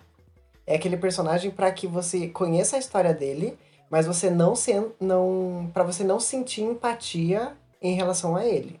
Pois, O que é parabéns. muito clássico. Conseguiram. É, o, que é, o que é muito clássico do Kano, né? Ele. Eu acho incrível que as gays elas têm uns fetiches, né, bem estranhos. E pras gays, o Kano é aquele homem só pra você, né, fazer uma safadezinha. Porque toda gay sabe que o Kano é podre. Uhum. E esse Kano desse filme, ele é aquele cara tiozão, assim. Ele quer ser engraçado, ele não para de falar, ele é escroto, ele é machista, ele é egocêntrico, mas ele não chega ao nível do Kano dos jogos. Uhum. Então eu não sei, eu, eu acho que assim, é, eles acertaram em evitar que as pessoas se identificassem com o personagem. Mas eles poderiam ter feito realmente aquele Kano bem podrão. Só que daí também eu acho que ele não ia ajudar a Sônia. Então, sei lá, esse Kano foi É, estranho. a construção dele ali, desde o momento que anunciaram que ele estaria no, no time do, do Raiden, eu já falei, cara, não. Mas a gente É. vai, chegar, vai chegar nesse ponto também, dele mudando de Isso, lado. isso para mim ficou muito estranho, assim, tipo, eu entendo a motivação dele, só que é, a Sony ofereceu 13 milhões pra ele, né? Pra ele É, que ajudar ela- ela. Que ela até o Cole pergunta, mas você tem dela? Você acha que eu tenho? Olha onde eu moro. E aí o, o, o Kano, ele fala pra ela, tipo, cara, você tem 3 milhões de dólares na sua conta e tá morando nesse buraco. É. Ela fala, ah, eu morei nesse buraco a minha vida inteira e não sei o que, não sei o que, não sei o que lá. Então, é uma promessa muito vazia. É aquela coisa assim, gente, eu entendo a motivação dele. Dinheiro sempre vai falar mais alto, principalmente pro Kano. Porque ele é assim. Só que ele sempre vai ter a certeza do que ele tá fazendo. Tipo, não é característico do Kano ser tão burro desse jeito. Sim. E aí, é, depois que eles matam o Reptile, eles precisam achar o templo do Raiden. Que eles não sabem onde é. E, por coincidência, quem que sabe? O Kano. Porque o Kano passou por lá semana passada. É isso que ele fala? É. Ele, ah, por um acaso, numa das minhas viagens, eu passei por esse templo. Então, tipo, sabe? É muito rápido, assim. É muito coisa. Tá- conveniente, né? É, aham. Então, tipo, ah, simplesmente tem um desafio aqui, mas, mas vamos lá, não vamos nem desenvolver isso aqui. Isso que é que incomoda no, no filme. E Ah, aí. e outra. Ah. É, tem aquela questão da pesquisa da Sônia, né? Que ela tem uma parede inteira cheia de informações sobre o Outworld. Então, é, poderia ser aproveitado aquilo. Aquilo com certeza poderia ter sido aproveitado. Só que, se eu não me engano, eu não lembro muito bem, é, essa pesquisa pega fogo, né? É, com, com os negócios lá que o, que o Reptile invade, né? Aí eles acabam destruindo o lugar durante a luta. Aí o, eles enfrentam o Reptile com um sinalizador e esse sinalizador acaba incendiando toda a pesquisa da Sônia. Aham. Então, a Sônia não teria é, a informação física de onde fica o templo. Porque todos os papéis e tudo que ela pesquisou, que estava na parede, pegou fogo. Mas ela teria Como a lágrimas informação, na chuva. mas ela teria a informação intelectual. Aham. Porque foi ela que fez a pesquisa. Sim. Ela sabe. Quando você faz TCC, o teu professor sempre fala pra você. A, a pessoa que sabe melhor sobre a sua pesquisa é você. Porque foi você É. que fez a pesquisa. Então ficou aquela coisa assim, tipo, é muito conveniente muitas coisas que acontecem. É, e, e mesmo que tivesse pego, sabe, uma explicação que ela poderia ter dado. A gente tem várias localizações do templo do Raiden aqui que a gente investigou. Esse é o último lugar que falta pra gente investigar. Então, tipo, pô, então vamos pra lá, né? Não, ela Aham. simplesmente perde tudo, a pesquisa dela foi pro caralho e ela não lembra, simplesmente que pegou fogo. E por acaso o cara que ela prendeu sabe, porque ele passou por lá. E aí eles vão investigar o lugar e quando eles chegam nesse deserto, acontece uma luta boa, mas sem sentido, da Sônia com, com o Kano. É, eles saem na porrada simplesmente porque o Kano fica provocando ela e ela dá uma surra nele. E tipo, acaba super rápido. E no meio do deserto, no nada, eles encontram Liu Kang, que estava procurando por eles. Como? Boa pergunta. Tem alguma aí, coisa é. aí nesse trecho que também me incomodou. Se eu não me engano, eu acho que é o, o, o caso de. Tem duas pessoas com a marca, a marca da besta. e uma das. é, são três pessoas, duas com a marca e uma sem. Então uma Aham. não vai entrar pro torneio, porque você só entra pro torneio se você tiver a marca. E o Liu Kang tava procurando eles. Aí quando é, ele chega pro Raiden, o Raiden fala: É isso que eu tenho pra trabalhar? Eu fiquei assim, tipo, tá. Mas vocês não estavam procurando essas pessoas? Vocês já não conheciam elas? Aham. Então ficou. É uns furos meio, meio estranhos. É aquela coisa assim, gente. O que que tá E- acontecendo aqui? E o que, que você achou do Liu Kang? Ai. E no começo da apresentação dele, né, que eles começam a apresentar o personagem pra quem tá assistindo, eu achei ele muito, muito, muito coach quântico. É irritante a forma como ele quer aplaudir o sol e adorar as estrelas e aí alinhar os chakras e não sei o que. Ele é muito, muito aquela pessoa assim que tipo, você tá com problema, ele vai falar não, mas depressão é só você ser feliz. Você não pode ser assim, você tem que ser feliz. você está com depressão? Agradeça a Deus. Agradeça a Deus porque você está vivo. É aquela. Nossa, ele é muito esse personagem, assim, aquele personagem chato que sempre vai ter uma solução pra algum problema e é a solução mais esdrúxula possível. Porque. Ele ficou muito exagerado, né? Aham, tudo achei é luz. exagerado. Tudo não, é. tipo, a galera luta. entra ali no templo e fala, cara, nossa, esse lugar é muito legal dele. Não! Esse lugar pertence ao maravilhoso e digníssimo Lord Raiden que construiu o Aham. templo, as eras e o sol e as estrelas, ele é todo poderoso e magnífico, olha a roupa dele. Tipo, cara, calma, relaxa. A- a- até a forma como ele fala. É, e age assim, isso. aquela hora que eles vão entrar e ele simplesmente estica o braço, tipo, não, você não vai Aham. passar por aqui. E eu, Todos, Cara, todos os gestos calma. dele são aquela coisa assim, tipo, ah, você não precisa disso, cara, só fala normal. É, ele acabou de concluir o curso de teatro, então ele tem que mostrar que, Só que eu acho. a carteirinha dele. Na verdade, eu não acho que seja isso. Eu acho que talvez seja o estereótipo de asiático engraçado, sabe? Não, mas eles se for estereótipo de asiático engraçado, que estereótipo que é esse? Porque ficou muito ruim. Ele não tem nada de engraçado, Liu Kang. Mas eu, eu acho que é o estereótipo de, de asiático engraçado que eles queriam colocar no filme. Porque Nossa. eles colocaram o Cano como o americano engraçado. E, ai, gente, é- ele é muito chato. E Aham. eles colocaram o, o Liu Kang como o asiático engraçado. Mas, não. Simplesmente não. O Kung Lao é muito mais maneiro que ele. E ele nem Nossa! é tão maneiro assim. O Kung Lao, ele, apesar de, de outro, né, o ator, não, eu não conhecia o ator, mas, cara, o Kung Lao do- desse filme é o Kung Lao do jogo. Uhum. A todo momento ele tem aquela coisa de rivalidade com o Liu Kang, ele zoa com os outros, porque ele ficou muito. Aquele Kung Lao ficou perfeito. A gente torceu, enquanto a gente tava assistindo, é, a apresentação dele, do chapéu levantando do chão e ele girando. E, Nossa, eu falei, foi maneiro. Cara, é a entrada dele no, no Mortal Kombat 11, sabe? Só faltou as, Aham. as flores de cerejeira voando junto com ele, assim. Ficou, ficou muito da hora. O chapéu e ele jogando, e os poderes dele ali. O Fatality que ele usa, ficou perfeito. E ele ficou, tipo, o tempo todo. Ele tirava sarro do Kano, ele zoava a galera, ele ficava, porra, é essa galera que a gente vai ter que treinar e tal. É igualzinho com o Kung Lao do, do, do jogo. Tipo, ele sabe que ele é bom, entendeu? Uhum. Não é igual o Liu Kang, que, tipo, o Liu Kang ele sabe que ele é bom, mas ele fica, não, mas com treino você pode ser igual eu. E o Kung Lao vai chegar e falar, cara, não, você é um lixo. Eu sou muito melhor que você. Sabe? Ele ficou muito bom. Eu tava torcendo muito pro Kung Lao do filme, porque foi o único personagem que eu gostei. Eu achei o Kung Lao do filme chato por ele ser egocêntrico.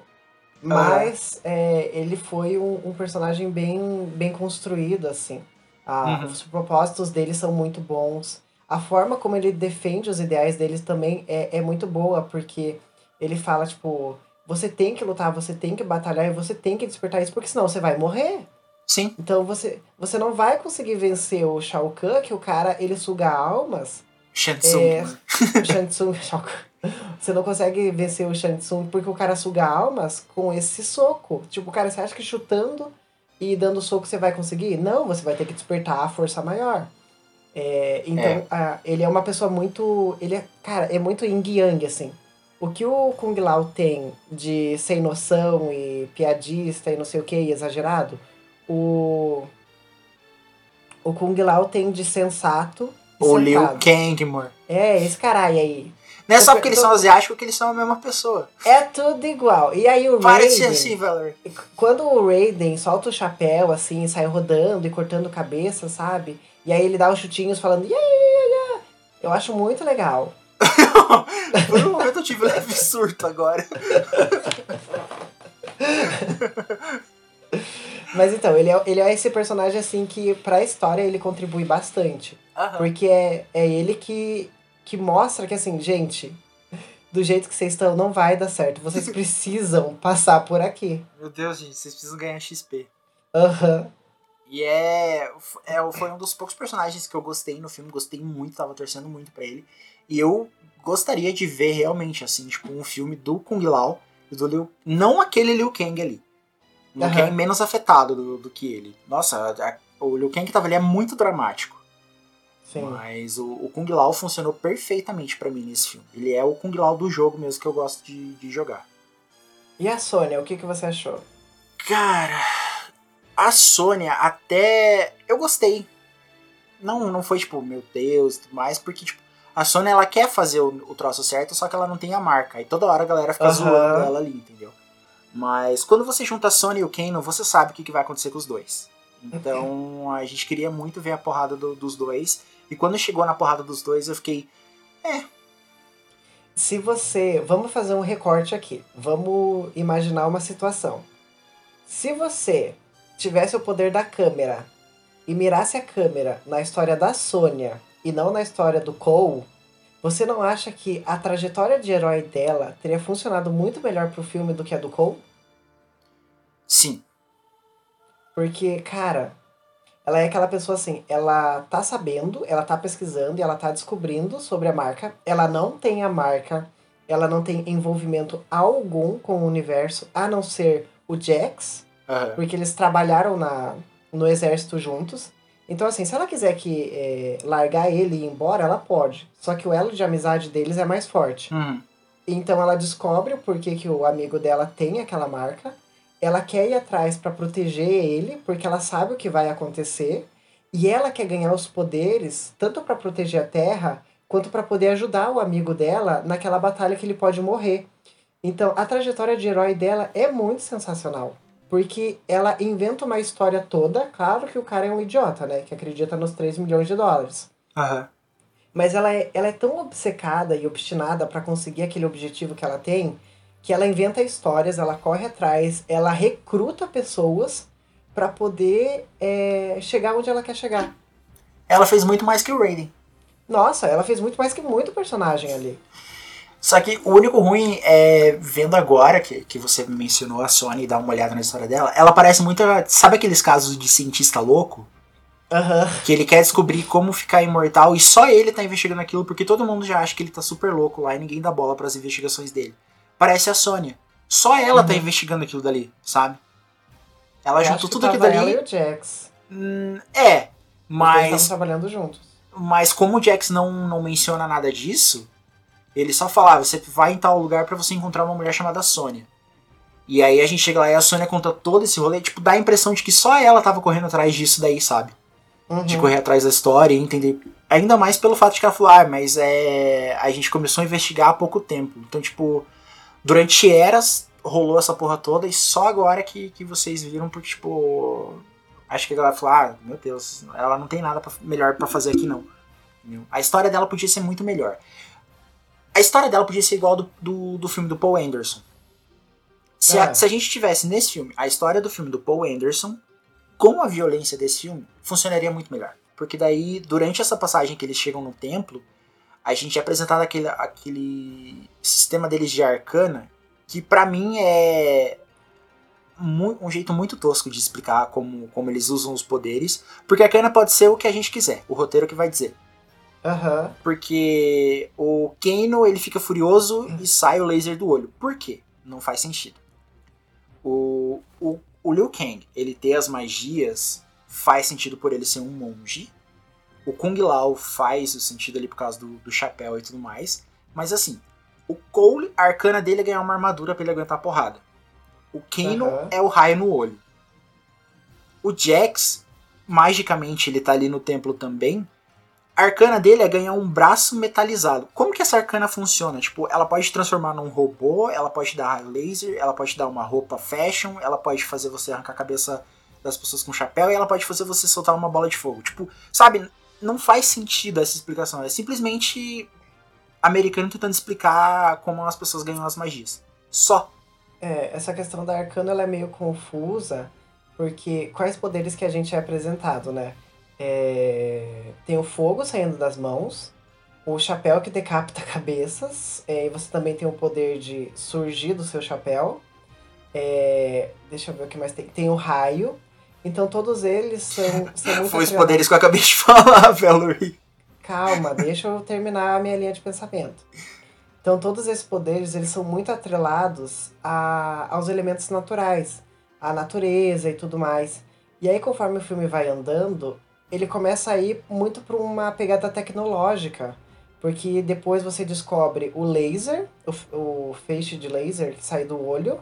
Você descobre o braço robótico. O braço robótico é tipo o ápice da tecnologia, né? Uhum. E depois tem ainda o pulso que sai das mãos da da Sônia, que ele é muito uma pegada tecnológica.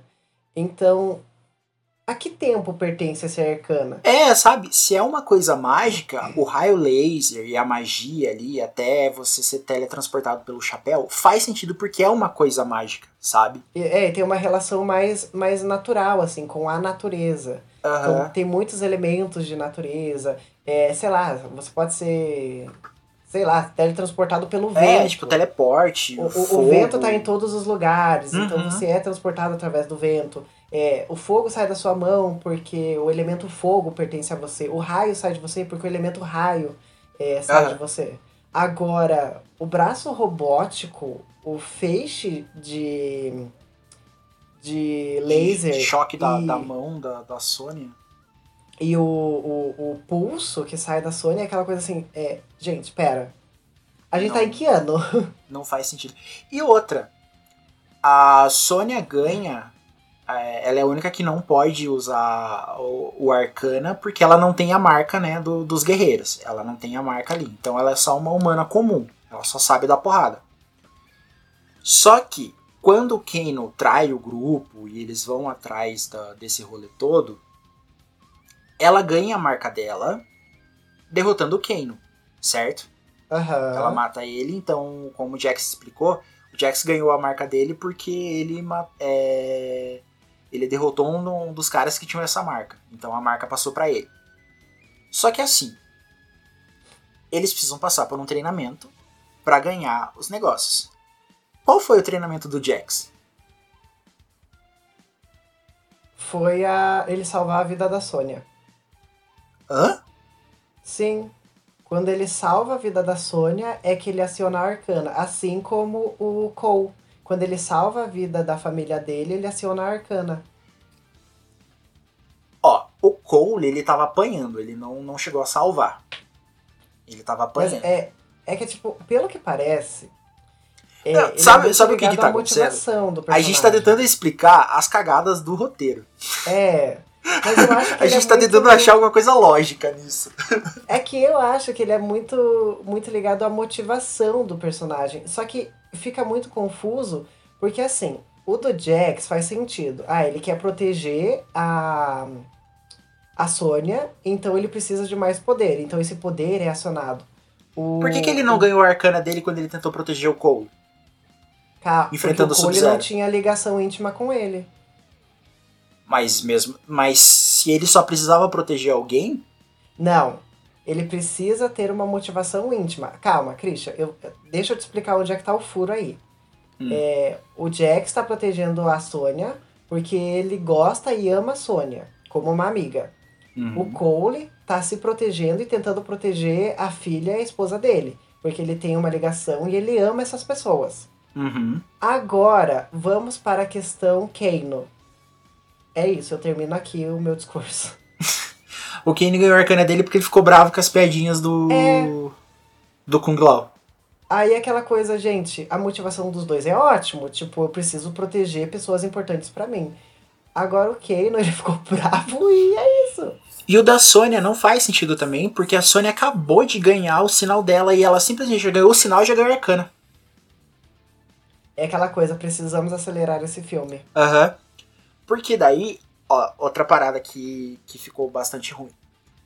Na história do jogo, enquanto tá rolando o torneio, um reino não pode invadir o reino do outro. Tipo, eu não posso atacar o seu reino. Eu posso ficar viajando ali entre os reinos, certo? Sim, sim. Por quê? Se você invadir o outro reino e começar a atacar, os deuses anciões vão te matar na hora. Aham. Que é a história do, do reboot, lá do, do Mortal Kombat 9. É, o Raiden teve todas as visões, ele viu o Liu Kang ganhando o torneio e tudo mais. E mesmo assim, é, a história começou a se repetir. E aconteceu a mesma coisa que era o Armageddon lá do jogo. Aí o que, que era o plano do Raiden? Ele precisaria que o Shao Kahn ganhasse o torneio e invadisse a Terra. É, não, o Shao Kahn perdeu o torneio, que eles ganharam. Uhum. E eles tinham que deixar o Shao Kahn invadir a Terra, porque assim que o Shao Kahn invadisse a Terra, os deuses anciões iam matar ele, porque ele não pode, ele não ganhou o torneio, entendeu? Sim. Então essa é a história do 9. Aqui a gente tem, tá rolando os torneios, é, e o Raiden fala uma hora, eu não posso fazer nada porque eu não posso interferir né, nesse esquema. Só que assim, você tá juntando toda a galera e você tá treinando, então querendo ou não, você tá interferindo de algum modo. Não, Certo. você não tá treinando ninguém, né? Quem tá treinando é o Kung Lao e o Liu Kang. Ele tá, ele, tipo, ele tá ali traz- levando a galera, ele tá armando, fala, ah, eu não posso interferir, gente, mas, ó, vamos lutar todo mundo aqui, né, pra, pra caso dê alguma bosta e tudo mais. O Shansung, ele invade a Terra a hora que ele quiser e ele aparece aonde ele quiser. Uhum. Então, a motivação do Shansung não faz sentido, porque eles precisam ganhar o próximo torneio, eles ganharam 9, eles precisam ganhar o décimo pra poder invadir a Terra. Só que o Shansung invade a Terra a hora que ele quiser. Uhum. O Shansung invade a Terra a hora que ele quiser com capangas. Pra matar a Sim. galera que vai participar do torneio. Sim. E ele sempre aparece no lugar exato. Só que ele só aparece quando a galera se reúne. Por que, que ele não. Ele podia ter matado todo mundo desse filme. Separado. Uma Mas ele esperou que- a galera se reunir pra fazer isso. Uma coisa que eu entendo, que funciona muito bem pra trajetória do filme, é o Shang Tsung não se envolver, porque pelo que eu entendi, existem questões de merecimento. Tanto que a, a Milena, ela fala pra Sônia, você não tem a marca, esse não é o sangue do escolhido, a sua morte não vale a pena. E aí depois o Shang Tsung fala, é, eu não lembro pra quem que ele fala, mas ele fala que tal pessoa não é digna de enfrentar ele. Então existe muito essas coisas assim de tipo hierarquia. Então funciona muito bem pro Shang Tsung não chegar matando a porra toda. Por isso que os capangas vão lá. Porém, essa história realmente de. é, agora que eles estão começando a se reunir, é que ele começa a correr atrás do prejuízo. Aham. Não faz muito sentido. Só que a coisa que você falou na hora dele, ah, você não é um oponente digno. A primeira coisa que ele fez quando chegou no tempo foi dar um fatality no Kung Lao. No personagem mais legal do filme. Porque o Kung Lao era digno. Porra, só Ele o Kung Lao mais- treinasse só o Kung Lao, então. Ele era o mais forte de todos ali, né? Era ele Né? e o Raiden. E o mais legal, ele falou, ah, esse é o que a galera mais ama, tem mais seguidor, então eu vou matar esse cara. Vou matar esse influencer. Ah, o, outro, o outro problema do filme são os capangas do, do Shansung. Nenhum deles são bons. Ah, A, Mil- a Milena, ela não funciona sem a história da Kitana. Não faz sentido. Porque hum. se a Milena não aparece com a história da Kitana, qualquer outra história que você inventar, não vai fazer sentido pra ela. Porque ela só existe por causa da Kitana, entendeu? Aham. Então. Por que, Christian? Explique melhor. Porque pra galera que, que jogou o jogo, a, a Milena, ela é um clone da Kitana com o sangue tarcate, tarcatiano, tarcateano, que é o sangue do Baraka, do, do clã do Baraka. Da raça do Inclusive- Baraka. Que inclusive é por isso que ela tem aquela bocona. É. Porque o Shao Kahn, ele queria uma filha guerreira. E a Kitana, ela não é filha propriamente dele, né? Ela é filha da Sindel, então é filha adotiva dele. E ele queria uma filha guerreira que lutasse do lado dele. Então ele pediu pro Shansung fazer criar um clone da Kitana que lutasse do lado dele. Aí eles criaram o clone da Kitana, que ela é perfeitamente a cara da, da Kitana, mas ela tem o sangue de, de lutador do Starkatiano. Entendeu? Aham. E é por isso que, que, que a Milena foi criada. Então, ela foi criada para lutar ao lado do, do Shao Kahn e para ser a grande rival da Kitana. Se a Kitana não aparece no filme, você já perde quase, praticamente quase toda a história dela. Porque o que, que ela vai fazer ali? Hum, Se você qualquer outra coisa que você criar é, ela é uma vilã e ela quer matar alguém. É isso que você vai você vai criar para ela. Entendeu? Aham. Então, quando anunciaram que não ia ter Kitana, a Milena já perdeu a graça totalmente. Então, ferrou. Outro, outro capanga ali, o Sub-Zero a gente já mencionou. Tem o General Reiko. Nas, na história do jogo, ele era um general do Shao Kahn e era um general do Shinnok, que é um deus ancião também. Quando aconteceu a, a luta deles no Mortal Kombat 4, o Reiko em algumas histórias ele parece assumir o lugar do Shao Kahn quando o Shao Kahn morreu. Então ele acabou ficando poderoso demais. Aham. E ali no filme ele é só um general que grita com um martelo. Tudo, Ele ele, é não aquele- fala, ele é simplesmente um cara grande que rosna. Ele é aquele personagem do Esquadrão Suicida, sabe? O Croc, Aham. Aquele que precisa aparecer pra. Não sei se é o Croc. Mas é Não. aquele que precisa aparecer pra morrer dali 5 segundos. Esse é o que aparece no começo, mas esse é a Nitara, porque a Nitara é a mulher das asas lá. A Nitara na história do jogo, ela é uma vampira e que ela, ela quer separar o reino dela de Outworld, Pra ele ser um reino independente de Outworld. Ela só é uma política, entendi. É, ela quer livrar o reino dela ali. E aqui no filme, ela não tem nem fala. Mas você você percebe que a Anitara, ela entrou ali no filme 100% pelo fanservice? Sim, Eles precisavam de um personagem que enfrentasse alguém forte e aquele personagem não tivesse chance alguma contra aquele opon- oponente. Pra que houvesse a bendita da fala fanservice do Flawless Victory. É. Porque quando o Kung Lao mata ela, ele fala Flawless Victory, que é vitória sem defeito. Então eles precisavam de algum personagem que entrasse ali e tipo assim, cara, ele, ele- ela nem encostou no menino. Ela Não. parecia um perigo muito grande. Mas ela nem encostou nele e ele já matou e aí veio o fanservice. Uhum. Então, tipo, ela, ela, é, ela apareceu simplesmente pra levar um Fatality ali, pra gente poder ver um Fatality. E, e assim, foi uma cena muito bonita. Ah, foi bem tá, da né? hora. o outro capanga que apareceu ali também, que é outro que não funciona. Quer dizer, ele funciona.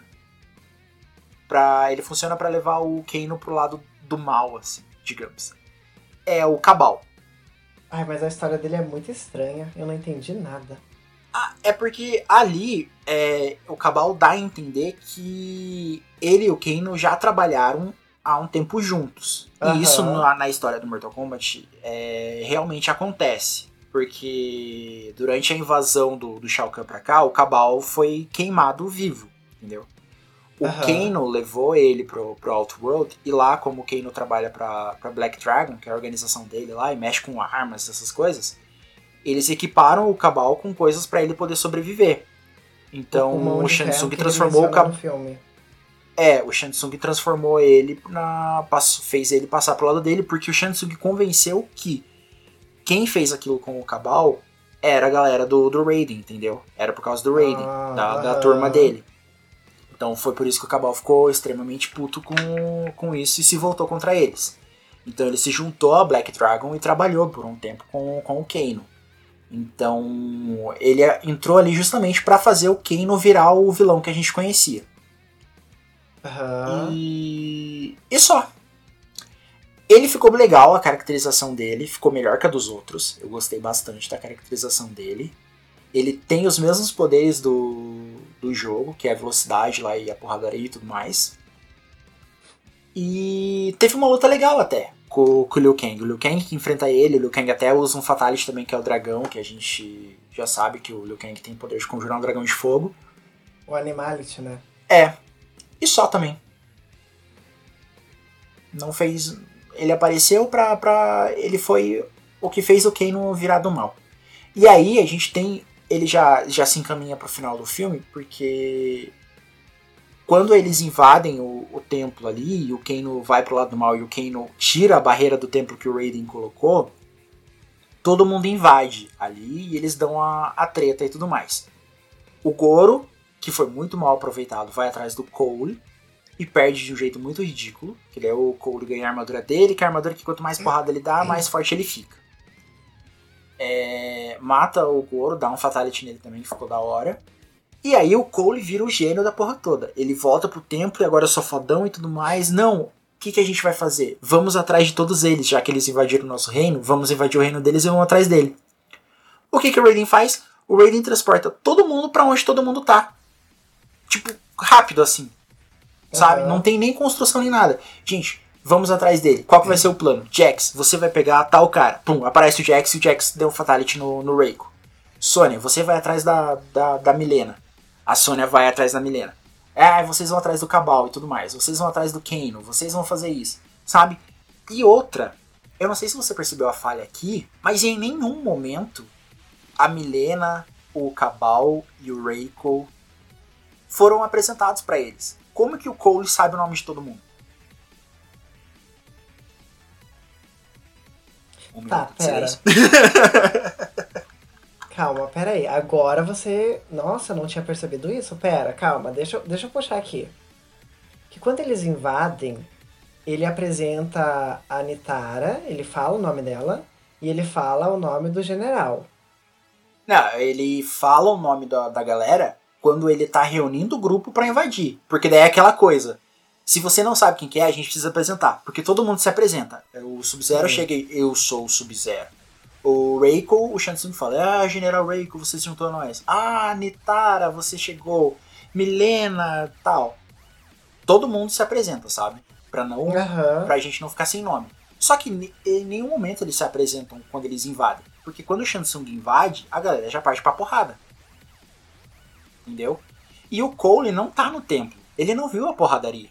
Não, na verdade eu acho que ele apresenta o general quando eles estão no templo e a Nitara. Só que, independente dele ter apresentado eles ou não no templo, é isso que você falou. O Cole não tava ali, ele já Aham. tava fora. Então, mesmo que ele tenha apresentado todos eles no templo, o personagem que monta o plano não tava ali. Entendeu? Meu Deus! Então, assim, Mesmo que o Jax e a Sônia tenham passado quem que eles enfrentaram enquanto eles estão naquele, naquele plano ali que o Raiden separou pra eles, o Jax e a Sônia são das Forças Armadas. A Sônia fez uma puta investigação sobre, os, sobre o, o esquema das marcas e do torneio e que existem outros planos. E o Jax também. Como que Aham. agora eles confiam no Cole pra montar um plano? Num cara que tava chorando porque não conseguiu usar, usar o poder dele. Tá, Christian, é. Assim, olha, eu acho você um insuportável pra tudo. Você é muito chato. Mas agora, parando pra pensar, tem alguns furos que são meio sérios. Sabe? Por isso que Até, história... até esse ponto da gravação eu tava, olha, isso aqui é meio confuso. Isso aqui eu não tô entendendo. Agora eu tô tipo, eita, tem uns furos meio feio, né? Sabe? Então a jornada do herói do Cole não funciona. Nossa, justamente gente. por causa disso. Porque o Cole, tudo é de mão beijada pra ele. Até conhecimento do além ele tem. Aham. Então não tem como você se identificar com esse personagem. E, e tudo ali foi armado pra que a gente tivesse a luta final do Sub-Zero com o Scorpion. Aham, sim, sim, sim. Porque sim, a sim. gente é aberto com essa luta e a gente fecha a história justamente com essa luta. O Cole é descendente, então durante a luta ali ele encosta na, na Kunai e ele invoca o Scorpion do inferno pro Scorpion lutar contra o Sub-Zero. Eu preferia mil vezes ver essa luta final do Scorpion do Sub-Zero sem o Cole. Porque ele fica naquela coisa tipo.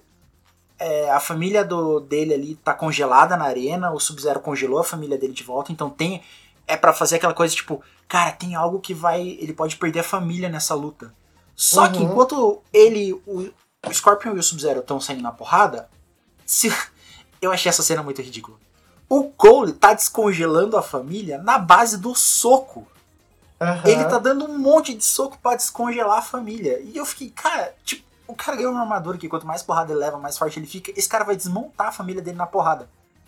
Aham. E daí corta a cena. Scorpion e Sub-Zero lutando. Scorpion para de lutar, volta a cena. O Cole tá dando porrada no Sub-Zero e a família ainda tá congelada lá. Sabe, tipo, não faz sentido nenhum o Cole ali. Uhum. Então, a luta final eu, eu gostei, mas não gostei do Cole tá presente, mas eu gostei do, do Scorpion ali, né? De novo, a gente tem o fanservice aqui, que a gente tem o arpão e o Get Over Here deles lutando.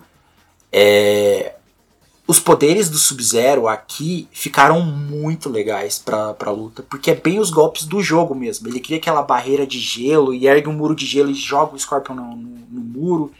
É, quando ele corta o Scorpion e o sangue pula, na hora ele congela o sangue e enfia no Scorpion de volta. Tipo, quando eu vi isso no trailer, eu fiquei, cara, essa luta vai ser foda.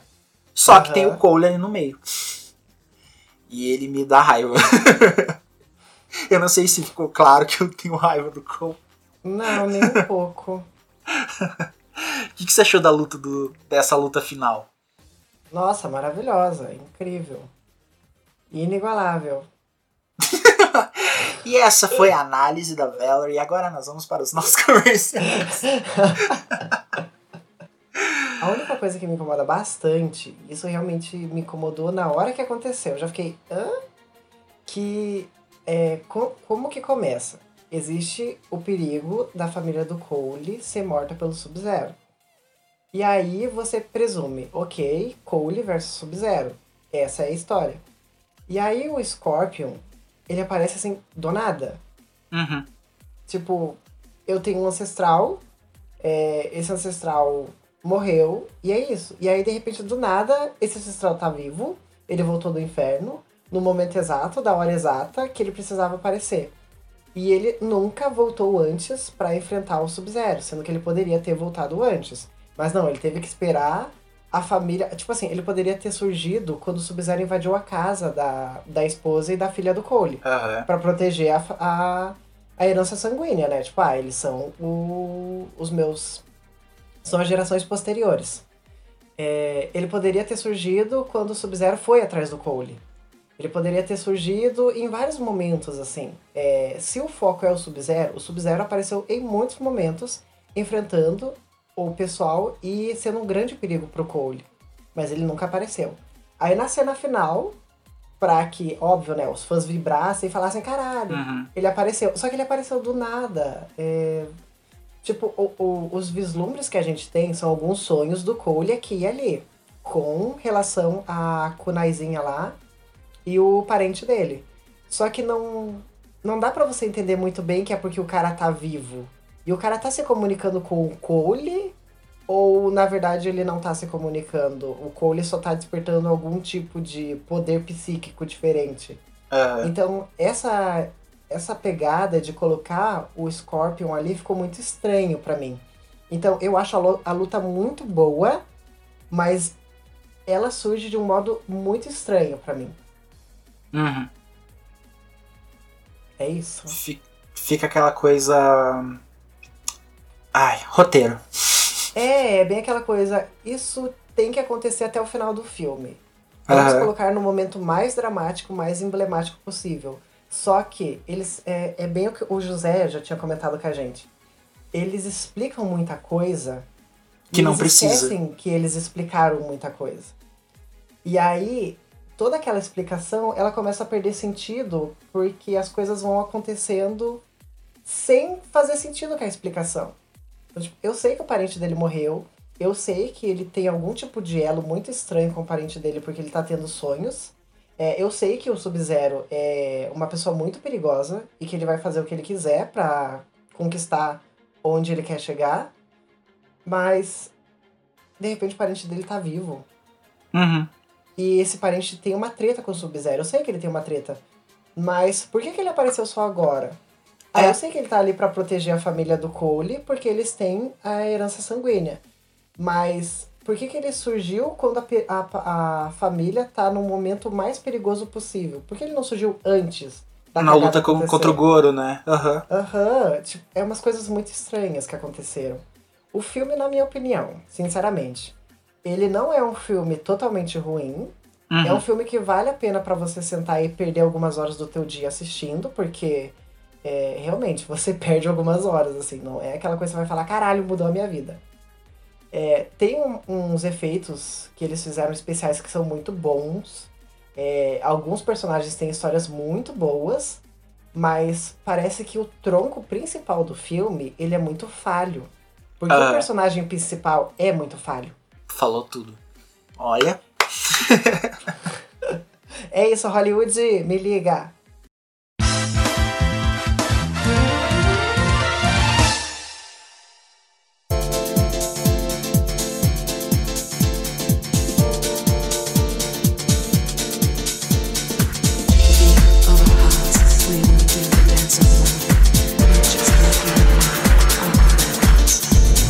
Chegamos na sessão preview do podcast, que é a sessão onde nós comentamos sobre algo que vai ser lançado. Pode ser filme, série, jogo, anime, programa de TV, o que for. É só trazer pra cá que a gente vai discutir. E Valerie, você viu o vídeo que a Marvel lançou essa semana Ah, mostrando comemorando os 10 anos, né? Aham, e mostrando os filmes e lançamentos que nós teremos nos próximos três anos, que eu acho que vai ser três anos pra encerrar a fase 4 da Marvel. Ah, eu Começou- já quero dizer. É. Eu, eu já quero dizer que eu desenvolvi um crush muito forte no menino lá do Segredo dos Dez Anéis. Shang-Chi. Ai, Ai, gente, Deus. sério. Por favor, gente, mais asiáticos nos filmes, por favor. Não, né, usando, tipo, meu Deus, queremos asiáticos sarados nos filmes. Não, mas a gente quer mais. É, tipo, não objetificando, mas a gente quer mais diversidade. Porra, chega de só herói americano, por favor. Loiro do olho azul. Né? Foi muito legal no Mortal Kombat a gente ter os personagens asiáticos ali, que eu achei muito da hora. Que, né? A Ah, sim, isso também é um ponto asiáticos. legal. E agora a gente vai ter o Shang-Chi também, que vai ser o primeiro herói asiático que a gente vai ver, tipo, da Marvel, assim, nos cinemas, né? Nos quadrinhos já é, ele já é bem antigo, já, o Shang-Chi. Mas, gente, por favor, mais asiáticos nos filmes. Eu fiquei, eu fiquei empolgado, o trailer do Shang-Chi já tinha saído, né? Eu gostei bastante desse porque ele dá meio que um recapitulando, ele falando que a gente vai voltar a ver esses filmes no cinema e vibrar como antigamente. Mostrou até uma sessão do- dos Vingadores no cinema, na galera gritando. Foi bem da hora. Lembrou muito do- a sensação da gente no, no cinema, né? Nossa, a gente Aham. gritou horrores vendo o filme. Que foi bem naquela cena do Avengers. Assemble. Aham. Nossa, Nossa, essa todo é mundo gritou. Foi. Lembra eu surtando quando a Wanda apareceu na frente do Thanos? Ai, é muito engraçado você ver uma menina. Você- Nossa, eu já tava. Meu Deus, meu Deus, ela vai dar um pau, né? Foi muito da hora. Mas nessa apresentação a gente teve cenas novas da Viúva Negra, que já era pra ter saído. A Viúva Negra, se eu não me engano, era pra ter saído um pouco tempo depois do, do segundo filme do Homem-Aranha. Nossa. Aham.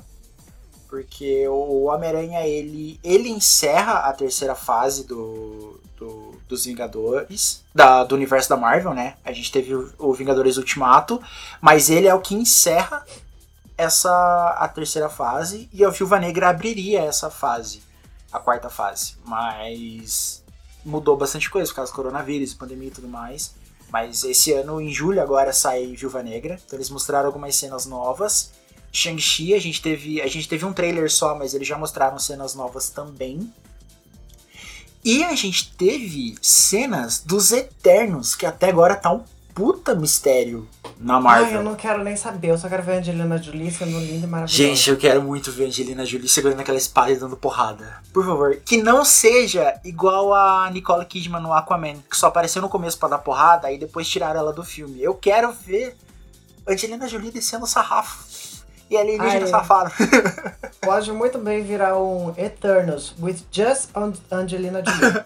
Angelina Jolie version. Angelina. É, favor. Eternos só Angelina Jolie. É isso que eu quero. Foram poucas cenas, assim, a gente não chegou a ver muita, muitas lutas, mas a gente tem a cena da Angelina é, lutando e segurando uma espada. A gente tem os Eternos reunidos aqui na Terra, que acho que vai ser, acho que eles vão estar aqui na Terra, né? Mas ainda tem bastante mistério, a gente não sabe nada, assim. Eterno já era pra ter estreado há muito tempo, mas foi adiado um monte de vezes também por causa do corona. Então, mas agora a gente já teve algumas imagens e realmente esse ano sai é, o filme. Uh, então a gente vai ter Viúva Negra, Shang-Chi, Os Eternos. Final do ano ainda não rolou imagens, mas a gente vai ter a, a terceira parte do Homem-Aranha. Que daí depois desse ele encerra o contrato com a Marvel. Aí ele volta pra Sony. Então, tipo, a história, dele, a história do Homem-Aranha na Marvel acaba nesse filme. Entendeu? Outro homem que é um crush eterno pra mim, meu Deus. Tom Holland. Tom Holland, Tom Riddle. Tom Holland. Ah, o Tom Riddle também. Ah, eu nem lembro quem que é esse, mas Ou Tom, também. ou Tom Hiddleston, o Loki. Acho que é. Acho que é, gente. Não Nossa, aí. Christian. Ah, Critérios. Ele no, no Kong Ilha da Caveira até vai. Critérios, hein? Então a gente não teve, mas a gente já teve é, previsões de próximos filmes. A gente teve anúncio do Pantera Negra, que agora se chama Pantera Negra 2 Wakanda pra Sempre. Que né, a gente não sabe como vai ser, porque eles falaram que não vão substituir o Chadwick. Uhum. Eles não, não vão substituir e não vão usar é, aquela, aquele rosto digital, né? Pra, pro Uhum. ator. Eles não vão substituir o Pantera e também não vão usar ele em forma digital. Então ainda tá um mistério de como que vai rolar o filme. A gente teve também anúncio de, de The Marvels, que era pra ser o Capitão Marvel 2, mas agora vai virar The Marvels, que vai apresentar ela e a Miss Marvel, que vai ganhar uma série na Disney Plus, mas agora vai pro filme também. Então parece que elas vão se unir nesse filme. Uhum. Tem uma galera falando que possivelmente a gente vai ter a Mônica Rambeau também, depois dos eventos dela do, do Wanda, né? Aham. Então é provável que ela apareça no filme também. Ah, a gente vai ter. Teve também o anúncio do título do Thor, Amor e Trovão, que vai sair em 2022. Doutor Estranho no Universo da Loucura, que vai sair em 2022 também, que provavelmente vai continuar a história da, da Wanda. Qual mais? Homem-Formiga e Vespa enquanto Mania. Que eu ainda não sei, eu só sei quem é o vilão, mas eu não sei o que, que vai acontecer. E qual que é o outro? E a terceira parte do. Ai meu Deus. Guardiões da Galáxia. Ah, Também esse em 2023. A gente vai ter Guardiões da Galáxia em 2023, que é pra fechar a trilogia deles. Provavelmente não sei se vai ter mais, porque aqui eu já vi algum, algum- algumas pessoas revelando que a alma do terceiro filme vai ser o Rock. Vai girar em torno dele e em torno deles buscarem a Gamora, porque depois de Vingadores Ultimato a Gamora desapareceu, né? Ela não tá mais Aham. no- nos Guardiões. Então a história vai girar em torno dela. E eles fecharam o vídeo com Quarteto Fantástico. Sem nada. Apenas a logo. É tipo, é aquela coisa, eles só mostraram e tá todo mundo surtando já. A gente não tem data, a gente não tem notícias, a gente não tem nada do filme, mas em 2023, pra fechar essa fase da Marvel, Quarteto Fantástico. E aí, milhões de teorias já estão sendo criadas. Né? Ah, porque eles ganham superpoderes com alguma coisa do espaço, né? Então a galera já tá meio que ligando eles com X-Men, porque em tudo agora ou é Mephisto ou é X-Men que vai aparecer na- nas séries. Meu Deus, quando o Mephisto e X-Men aparecerem, aí o povo não vai mais ter teoria. Acabou a Marvel. Tinha uma teoria de que o vilão do Esquadrão, Sui- do Esquadrão Suicida, Guardiões da Galáxia 3, vai ser o Shumagorá. Que acho que a Que é não conhece. bichão do Doutor Estranho. Não, ele é um vilão que ele aparece nos jogos, ele é um olho cheio de tentáculo. Ah, Então, há muito tempo atrás saiu uma notícia de que provavelmente ele seria o, o vilão de Guardiões da Galáxia 3 e que ele seria bem fodão, assim. No Guardiões da Galáxia 2, a gente tem o Ego, que é um planeta. E aham. no 3, o Shumagorá parece que vai ser. Ele é bem maior que um planeta. Nossa. Então. Bom, vamos ver, né? Pode ser. Sim. Mas esse foi o anúncio da Marvel e eu fiquei bem empolgado. Eu fiquei mais empolgado com os Eternos, porque até agora a gente não tinha nada, né, deles. Então, tô empolgado para pro que vai vir da Marvel. Agora que eles vão pararam de adiar os filmes. Eu tenho review. Você tem review? Eu- Mas a gente não está no tenho. review, Valerie. Mas eu quero ir pro review já, porque eu não tenho preview. Ai, meu Deus, então vamos pro review.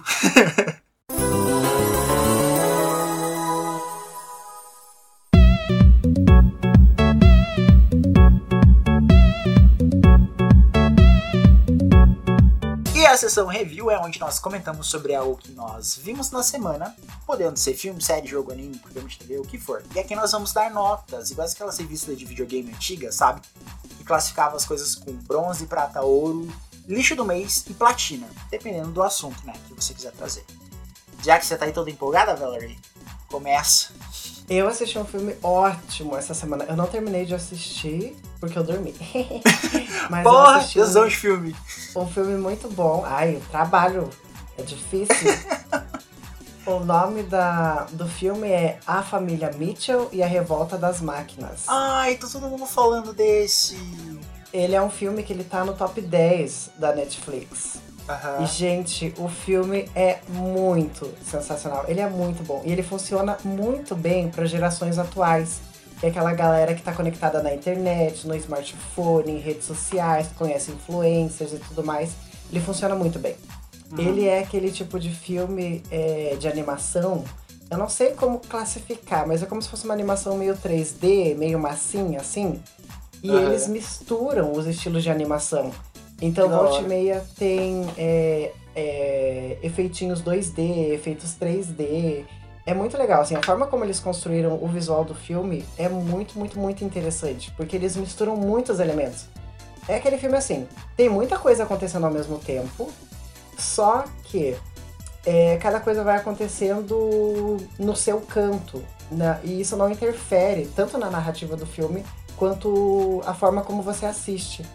Então, ele é muito legal porque eu acho que ele fala a linguagem da internet. Porque na internet a gente sofre A linguagem overdose dos jovens. é, a linguagem dos jovens. Porque na internet você sofre overdose de informação o tempo inteiro. E É. o filme ele, ele usa muito isso, assim, overdose de informação. É, ele aponta coisas de internet. Porque a história é assim: é uma menina que ela gosta muito de produzir filmes caseiros e ela entra numa universidade. E aí ela vai viajar para começar o curso nessa universidade e tem uma, uma fabricante de celulares e produtos eletrônicos que é tipo a Apple, assim, é uma gigante do, do Vale do Silício. Só que eles fabricam um novo produto e jogam fora o último produto. E o último produto se revolta por causa disso. Ele cria uma Hum. inteligência artificial tão boa que ele começa a controlar esses novos produtos. E esses produtos são robôs. E aí, é, essa inteligência anterior, ela começa a dominar todos os outros produtos da marca. Então, é torradeira, é geladeira, é não sei o que. E o intuito dessa, dessa vilã do filme é acabar com a, com a humanidade.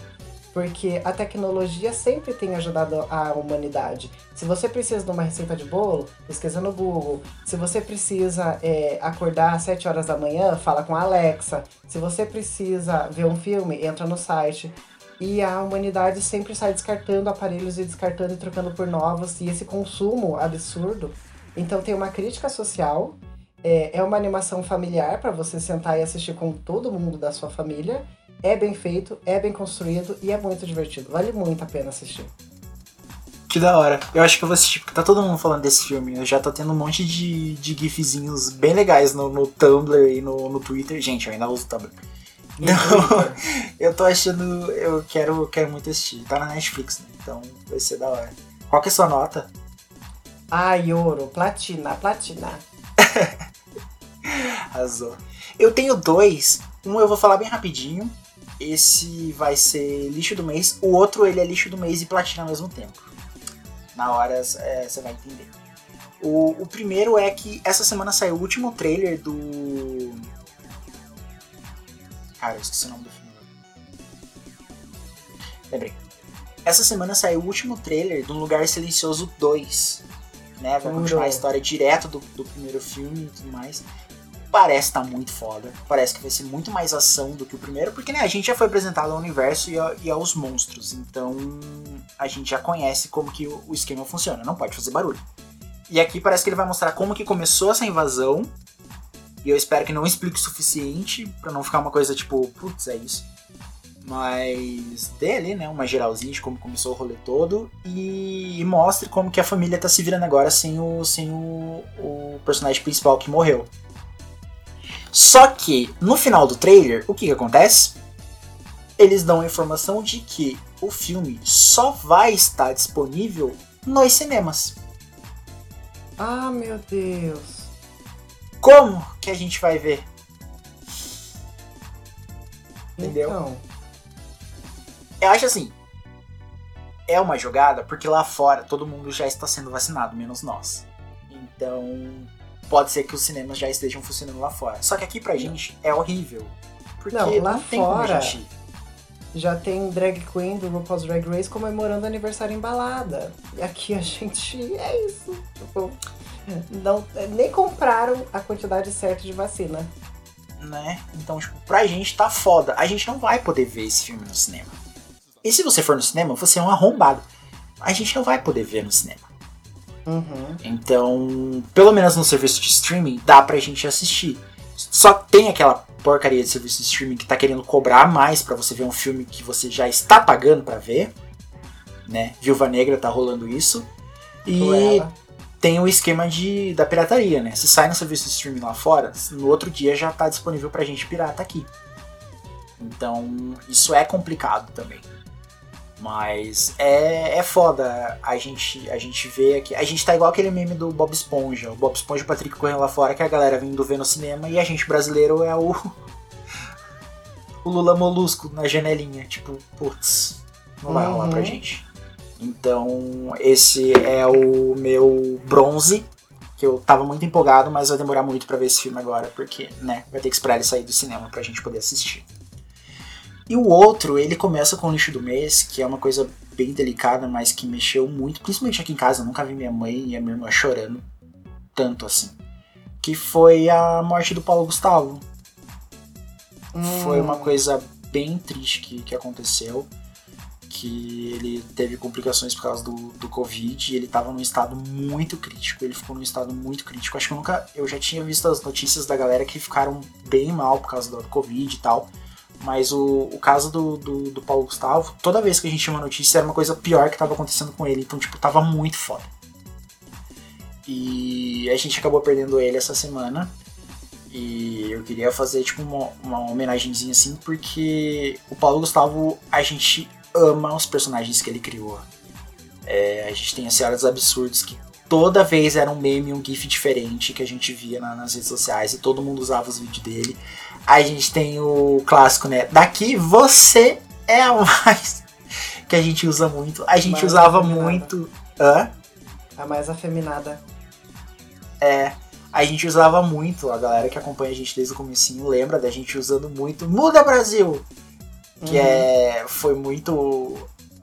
Era muito legal esse, esse tipo de humor dele. Então.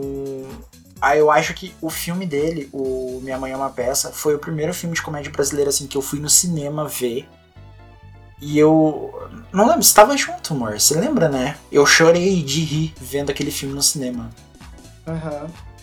Então. Eu, eu cheguei a ver a peça 220 volts dele. No Nossa, eu queria muito. Lembra que a gente tinha planos de quando ele viesse pra Curitiba pra gente, pra gente ir ver ele? Aham.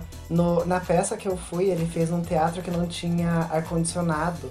E aí tava ele e o Magela eh, se apresentando. Aí no final ele falou, gente, pelo amor de Deus, peçam pra colocar pelo menos um ar-condicionado nisso aqui, eu não tô aguentando mais, tô morrendo. Claro que do jeito dele, né? Mas é, eu cheguei a ver ele se apresentando em um teatro. Foi. Nossa, foi muito divertido, muito Ai, eu queria muito, eu queria muito ver ele no, no teatro. Porque a gente tem a, a- No filme é uma coisa, nos memes é outra coisa, no, no programa lá, o 220, é, é outra coisa.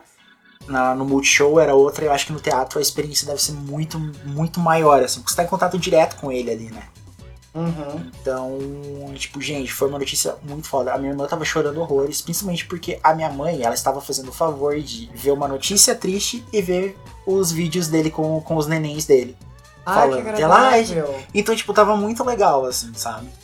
Então, cara, foi uma coisa muito foda, mobilizou geral. é, todo mundo da comédia sentiu, sentiu o baque da notícia, né?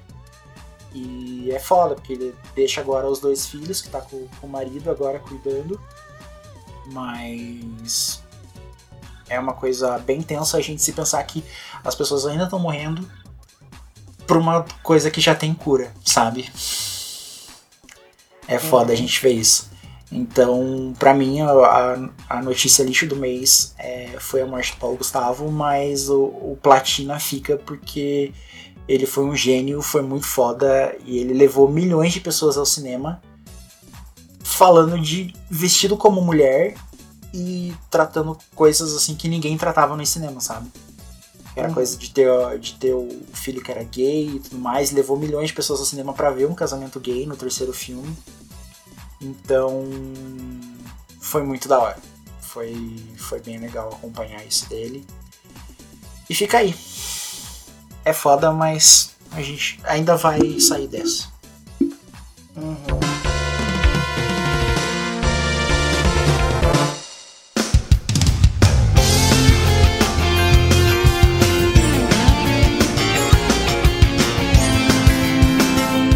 Agora chegamos na última sessão do podcast, que é a sessão Dicas e Truques. A sessão onde você pode mandar uma dúvida pra gente, caso você queira ajuda em alguma coisa relacionada à sua vida, seu namoro, problema no trabalho, problema com videogame, manda pra gente que a gente vai ler aqui no podcast e tentar te ajudar. É só mandar pra gente no e-mail pegaocontrole.poc.gmail.com com o tema Dicas e Truques que a gente vai ler aqui no podcast. Essa semana não tem porque esse episódio já tá gigante e a gente quer Né? terminar de uma vez. A gente tá gravando há duas horas. Então a gente vai ler a- vai direto pra enquete pra gente ir encerrando. E lembrando que a gente posta a enquete nas nossas redes sociais. No Instagram e no Twitter você encontra o Pega o Controle Pega o Controle Underline. E no Facebook você tem a nossa página. E você tem o nosso grupo do Pega o Controle também no Facebook. E além disso, nós temos uma nova rede de apoio, o Sparkle. O Sparkle é um aplicativo da Hotmart onde você pode fazer parte de comunidades.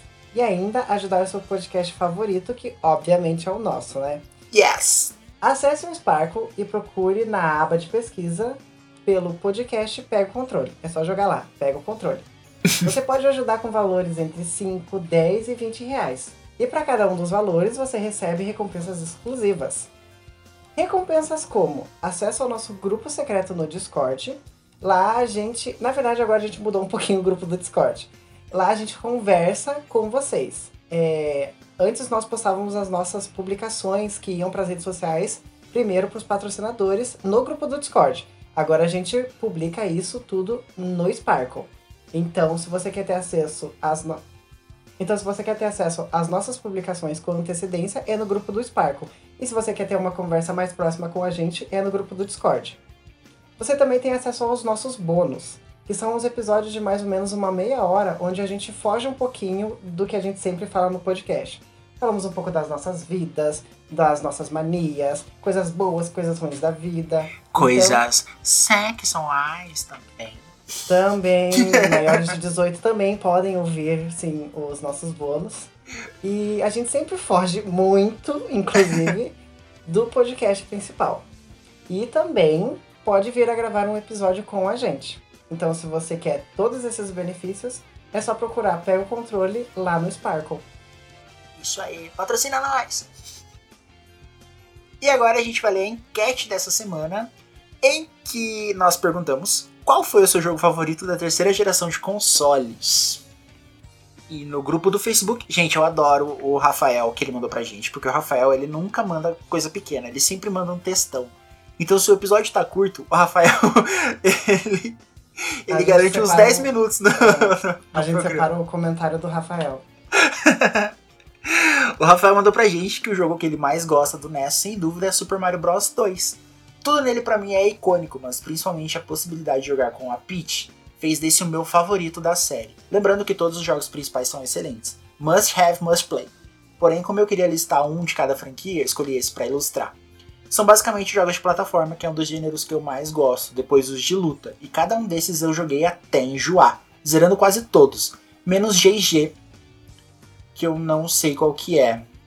Glória jogo do Arthur é-. Ah, é a Ghost in Goblins, lembrei. Porque o jogo do Arthur é simplesmente inzerável, de tão difícil. Glória Groove.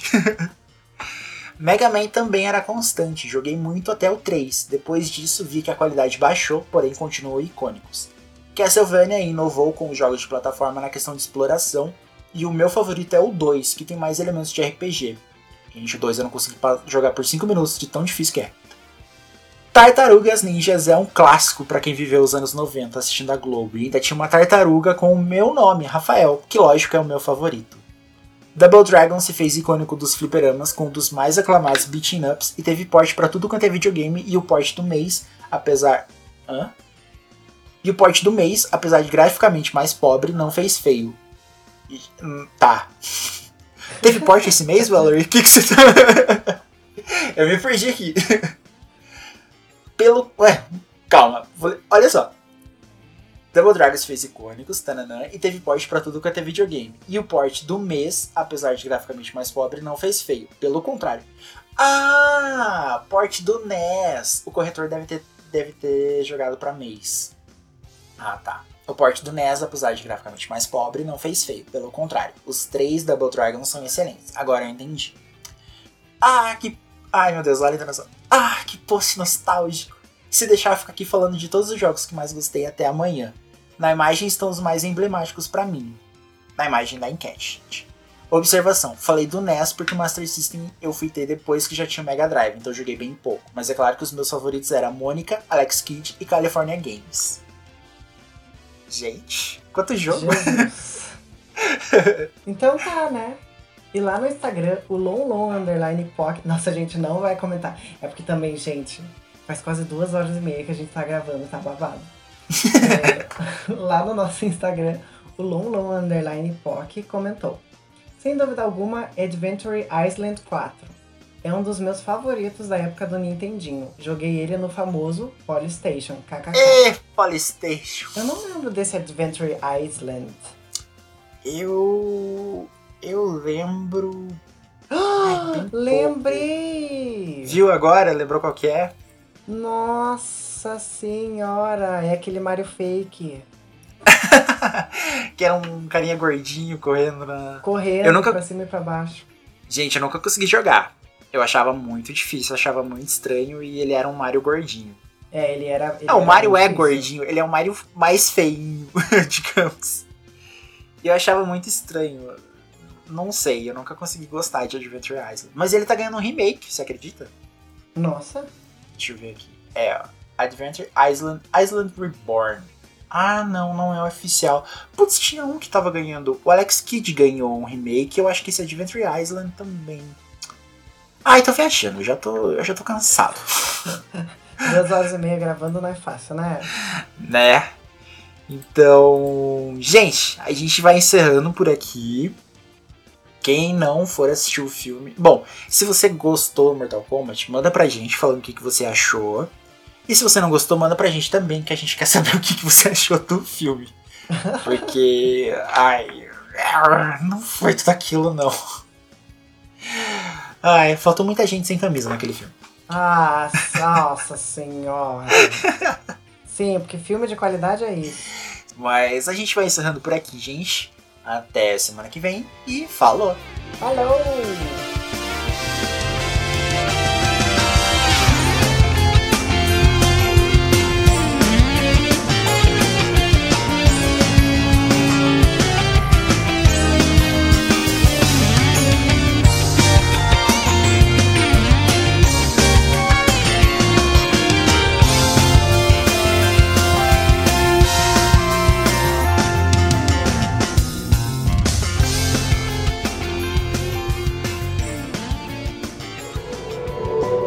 Este podcast faz parte do movimento LGBT Podcasters. Conheça outros podcasts através da hashtag LGBT Podcasters ou do site www.lgbtpodcasters.com.br.